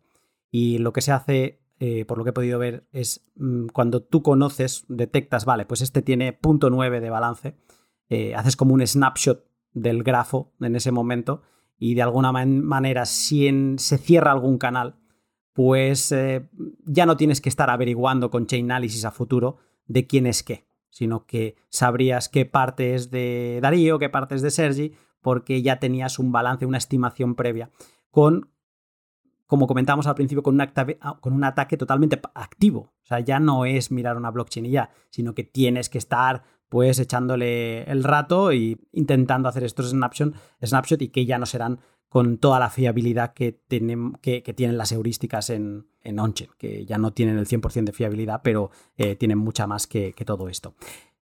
Para terminar, porque ya llevamos casi dos horas, Solo os quería hacer una última pregunta. Quizá es una pregunta de si hay razones para ser optimistas, entendiendo este gran trade-off entre usabilidad y privacidad. Em, si alguien quiere ser o moverse como una sombra dentro de Lightning en, de aquí cinco años, ¿creéis que hay razones para ser optimista? ¿Que estaremos mejor que ahora? Yo creo que sí. Em, me imagino un futuro en donde uno puede tomar la decisión entre ser muy privado o que Lightning ande muy bien.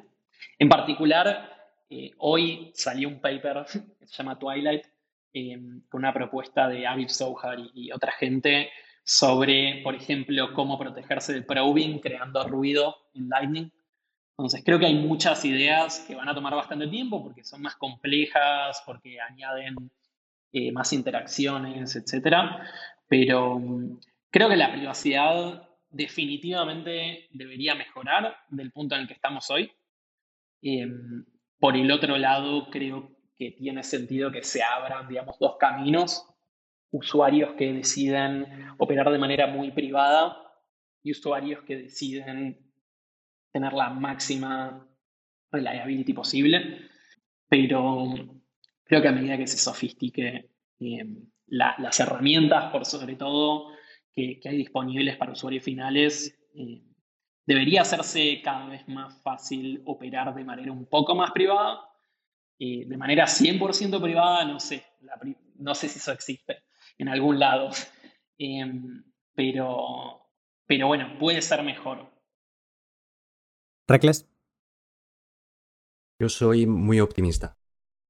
Soy muy optimista para el futuro y a día de hoy también pienso que la privacidad es muy buena para gastar. Eh, probablemente una de las mejores formas de gastar Bitcoin. El ejemplo que ya hemos seguido repitiendo es Bitrefill. Abres tu browser, te creas un usuario anónimo, puedes crear cualquier email, haces un pago online, no has dejado rastro, ¿vale? Igual que muchos otros servicios. Eh, ¿Qué me hace ser tan no muy optimista en el cara al futuro? Es lo que están haciendo los usuarios a día de hoy. Eh, por lo general, ir a wallets móviles donde hay un tercero que sabe absolutamente todo. Y con la capacidad de convertirse en, como he dicho antes, unas máquinas de observación muy potentes y vender datos, compartir datos, todos tienen sus términos que van a compartir los datos, casi, todos, con Device ID de Google o de Apple. Y, y esa es una parte, y, se va centralizando cada vez más, ¿no? Entonces, esa parte un poquillo peleaguda. En cuanto al protocolo, soy optimista. Y no hemos comentado aquí, pero hay algo que es el NURL. Eh, digamos que sé que en ciertas cosas, por ejemplo, el NURL auth, pues te permite identificarte en diferentes servicios protegiendo, o sea, no reutilizando las, las claves de identificación.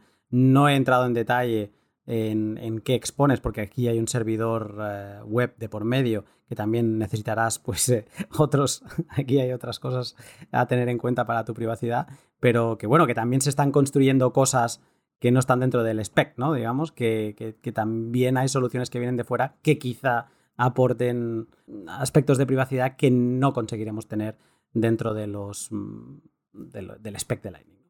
Sergi. Eh, yo estoy de acuerdo con los dos. Eh, yo soy optimista. Em, realmente creo que el nivel actual es, bueno.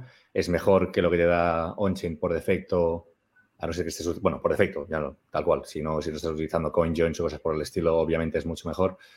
Eh, creo que el futuro es bueno, pero como decía Darío, mm, bueno, o sea, en la duda esta que ponía Darío al final y tal, no existe un 100% de privacidad. De la misma forma que no existe algo que sea 100% peer-to-peer. O sea, todo, todos son espectros y el lado, digamos, total del espectro implica que estás solo. Si quieres algo que sea totalmente peer-to-peer, no vas a encontrar a ningún peer, porque no vas a tener ninguna forma de poder eh, encontrarlo más que ir por la calle chillando, hey, ¿hay alguien aquí? ¿No? Si quieres ser totalmente privado, no, es que no, no, no, no conceptualmente no existe la, la, forma de ser totalmente privado, porque en el momento en el que interaccionas con alguien, cedes parte de tu privacidad a esa persona. Intentar llegar a un máximo de privacidad en el cual tú elijas qué es lo que quieres eh, ceder, qué es lo que no y con quién, y estar seguro de que por el hecho de formar parte de la red no hay trampas o no hay eh, métodos que eh, de forma activa puedan llegar a desvelar qué tienes, qué no tienes, qué has hecho, qué has dejado de hacer. Yo creo que estamos yendo hacia allí. Pero fundamentalmente, por cómo funciona Lightning, habrá, o sea, hay, un cap, hay, hay un límite al que podemos llegar. El probing seguirá estando allí. Y aunque em, lleguemos a puntos en los que a lo mejor se tiene que acabar pagando por el routing y por el routing fallido y demás, todo acaba basándose en cuánto quiere gastarse la persona que está atacando. Cuanto más presupuesto tenga la persona que está atacando y más incentivos tenga para gastarse ese dinero, pues mm, más conseguirá. Obviamente hay que hacérselo difícil, no, no, estoy diciendo que eh, tengamos que tirar la toalla para nada, ¿no? Al final es, bueno, elegir quiénes, quiénes son tus enemigos, y minimizarlos. Pero siempre los va a haber. No, nos olvidemos que al final eh, hay entidades, digamos, con interés más allá de, de, Bitcoin, de saber qué pasa y qué deja de pasar. Chicos, me ha encantado este podcast. Em, porque aunque tenía un guion más o menos claro, me encanta cuando veo cosas que no sabía que iban a salir y lo que ha explicado Sergi, por ejemplo, me está viniendo a la cabeza, ¿no? De, de, cómo se quiere hacer el upgrade de Gossip. O sea, creo que hay mucho más de... Yo rasco, e intento rascar la información, pero creo que hay mucho más de lo que conocemos y que la intención es eso. Eh, creo que es lo que decía Darío, de intentar proveer las dos soluciones que puedas escoger y siempre vamos a estar en un espectro más o menos, pero como decía Reckless, ahora mismo Lightning ya es mucho mejor que on-chain para pagar. Y si tienes que estar pagando servicios, si te da miedo que te puedan eh, trazar para atrás e intentar averiguar quién eres y qué tienes y qué dejas de tener, pues oye, Lightning, pagas con Lightning y te olvidas de problemas. Y ya veremos a ver cómo queda todo esto con el Vol 12, que también ha sido una, una revelación de, Darío aquí en el podcast de hoy. Es el último podcast de la temporada, así que ha sido un placer compartirlo con vosotros. Y nada, estamos en contacto porque ya sabéis que os volveré a picar en la puerta. Eh, a Darío y a Sergi no hace falta que se lo jure porque lo saben. Eh, nos ha quedado cosas pendientes, eh, así que te estaré llamando en breve. Chicos, estamos en contacto. Un saludo. Un placer. Un saludo.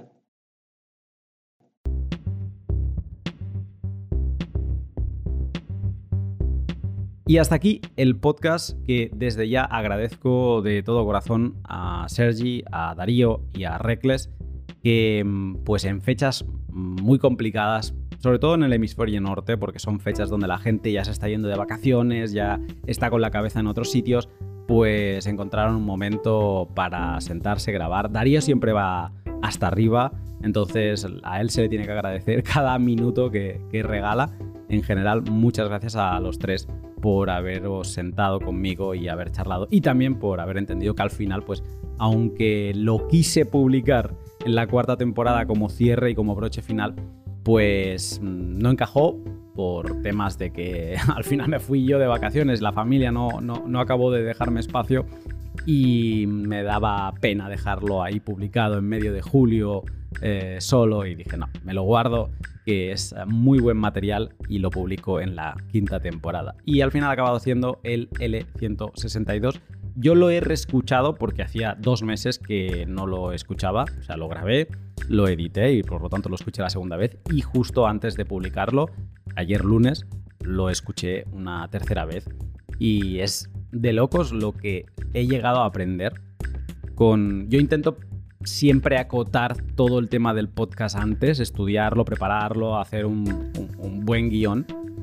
Y este es de esos pods, como me pasa últimamente con muchos, donde los invitados me llevan por caminos que ningún caso esperaba, ¿no? Y con conocimientos eh, que me llevo que no encontré pese a dedicarle horas investigando y, anotándolo todo, ¿no? Entonces he aprendido un montón, creo que hay muchos ingredientes para poder empezar a diseñar esquemas privados, entre comillas, o esquemas que te permitan moverte dentro de Lightning como una sombra. Creo que están todos los ingredientes sí que es verdad que en ningún caso se da una fórmula, ¿no? Una bala de plata de, mira, es así como lo tienes que hacer y tal. Quizá algo para el directo 2140 o quizá para otro podcast.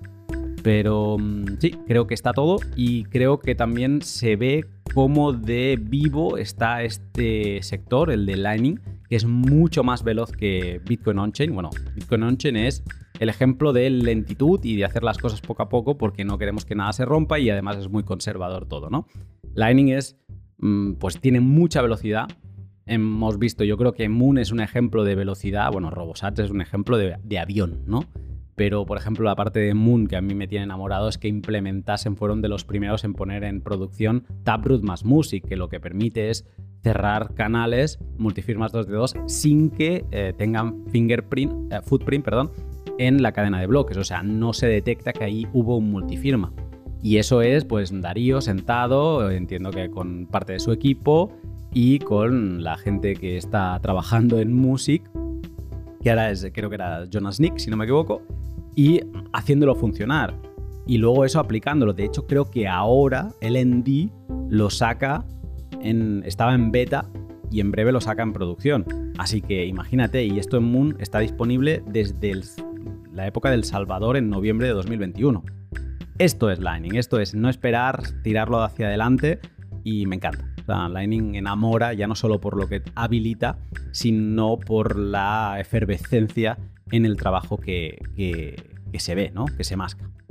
Pues bien, este pod Aparte de estos tres grandes invitados, ha sido posible también gracias a mis sponsors particulares, a mis Patreons. Gracias a todos, a los colonos, selenitas, pioneros, que mes a mes me apoyáis, también los Voyager, que no me los deje, que me apoyáis cada mes económicamente para que pueda seguir dedicando el máximo de tiempo posible a preparar este tipo de podcast. Si te gusta el trabajo que realizo, te animo a que le eches un vistazo a mi Patreon. Lo llevo manteniendo desde inicios de 2020, mm, por momentos de forma muy activa, como este verano, por ejemplo, donde he estado haciendo, creo que al final fueron 11 artículos, para alguien que empieza en Bitcoin, pues para aterrizar entendiendo el funcionamiento de nodos, transacciones, prueba de trabajo, ajuste de dificultad. Creo que está explicado bastante bien. Mm, y con artículos bastante intensos. Además con eh, empezar a toquetear nodos, ¿no? De, cómo enviar comandos, cuáles son comandos interesantes, eh, por qué son interesantes, todo eso en 11 artículos de una serie que todavía no ha terminado, lo que pasa que ya no puedo dedicarla, no puedo ponerme con tanta intensidad como lo hice este verano, pues todo eso está en Patreon, eh, creo que para todos, o sea, desde pioneros hasta Voyager. Y, eso, y aparte pues encontraréis otros materiales como el, el micropodcast Mempool, solo accesible en esta comunidad. Y bueno, un montón más de material que si no eres Patreon puedes entrar ahora mismo y revisar los títulos y ver pues cada cuándo se publica, qué se publica y demás. Eso lo, lo puedes ver sin, sin ser Patreon. Puedes apoyarme también practicando el valor por valor, escuchando mis podcasts en Fountain, por ejemplo, que está cuajando mucho y me, escribís mucho por ahí. Y también recibo vuestros mm, sats por minuto al escuchar mi podcast. Y por ejemplo, he hecho una selección, porque ahora hace días que no leía ninguno de los comentarios, que me habéis dejado por los boosts que se pueden enviar en, también pues, en Breeze y en otras plataformas de valor por valor. Eh, del L161 tengo estos tres comentarios. Bitmaker me dice, no podía ser mejor Luna. Eh, recuerdo, es el podcast sobre POW versus POS. No podía ser mejor Luna, eh, como siempre un gran pod, creo que todavía hay mucha tela que cortar y que Bitcoin tendrá que luchar contra la opinión pública más que nunca. Eh, y luego me dice que le ha gustado mucho mi visión del final. Pues muchas gracias, Bitmaker. Un tal Alejandro, que es así como se llama, dice, qué buen episodio, lo he disfrutado, lo disfrutado de principio a fin y al final sí me quedo con Poe. Y luego Onaro314, muy útil, gracias por la labor de difusión. Y luego hay otros comentarios, pero estos son eh, algunos que me han gustado. De los pods de Riga me quedo con un comentario de Carabe que dice, fantástico este tipo de pod del estilo que hiciste en el viaje a El Salvador. Gracias por hacernos vivir esta experiencia como si estuviéramos allí. Pues Carabe, a mí me encantan esos pods y los disfruto con mi escudero Sergi Delgado, así que siempre que pueda en todas las escapadas eh, esperad eh, tener material similar. Al menos por mí no quedará. Del L160, Vitalex eh, dice, tres horas en el tráfico santiaguino bien invertidas. El que no conoce su historia, puntos suspensivos. Me ha encantado este comentario por saber que hay alguien que está en, el tráfico de, Santiago de Chile, entiendo, eh, escuchando el pod que grabé con, Dani. Me, encanta saber que el pod se escucha en otras partes del mundo. Y luego, mm, un anónimo que es un user, no sé qué, no sé cómo, o sea, con mil números detrás, me dice, y lo leo aquí porque es la única forma que tengo para agradecérselo, eh, muchas gracias por todo tu trabajo, Luna. Te sigo desde hace tiempo por otros canales, pero me paso al valor por valor a partir de ahora. Pues muchas gracias, cámbiate el nick y así te podré saludar directamente, pero me ha hecho ilusión leerlo, así que gracias por aquí también. Y luego eh, un detalle que me encanta ver boosts de pods antiguos, como el de cómo empezar en Lightning con Darkcoin, 11 formas de recibir Bitcoin con Jules, cómo afectará la computación cuántica a Bitcoin, el otro que grabé con Dani también ha recibido boost esta semana, o el que grabé con eh, Rayo. Ya nota curiosa, última final, eh, también he recibido boost del L17, o sea, uno de los primeros pods que era sobre Wasabi Wallet. Agradecimientos así en general a PIC, a Dogbull, a JM Funes Arjona, eh, Max Elizalde y también especialmente a Molfort, que me invitó estando en Riga unas cervezas con 45.000 sachi, creo que es el récord de, valor por valor así en bus que, he recibido de una vez. Muchas gracias, Molfort. Y ya para cerrar, también puedes apoyarme dándole like, retweet y en definitiva compartiendo los pods que más te gusten. Ahora sí, después de un outro enorme, hasta aquí el pod, que pases una gran semana y yo te saludo pronto.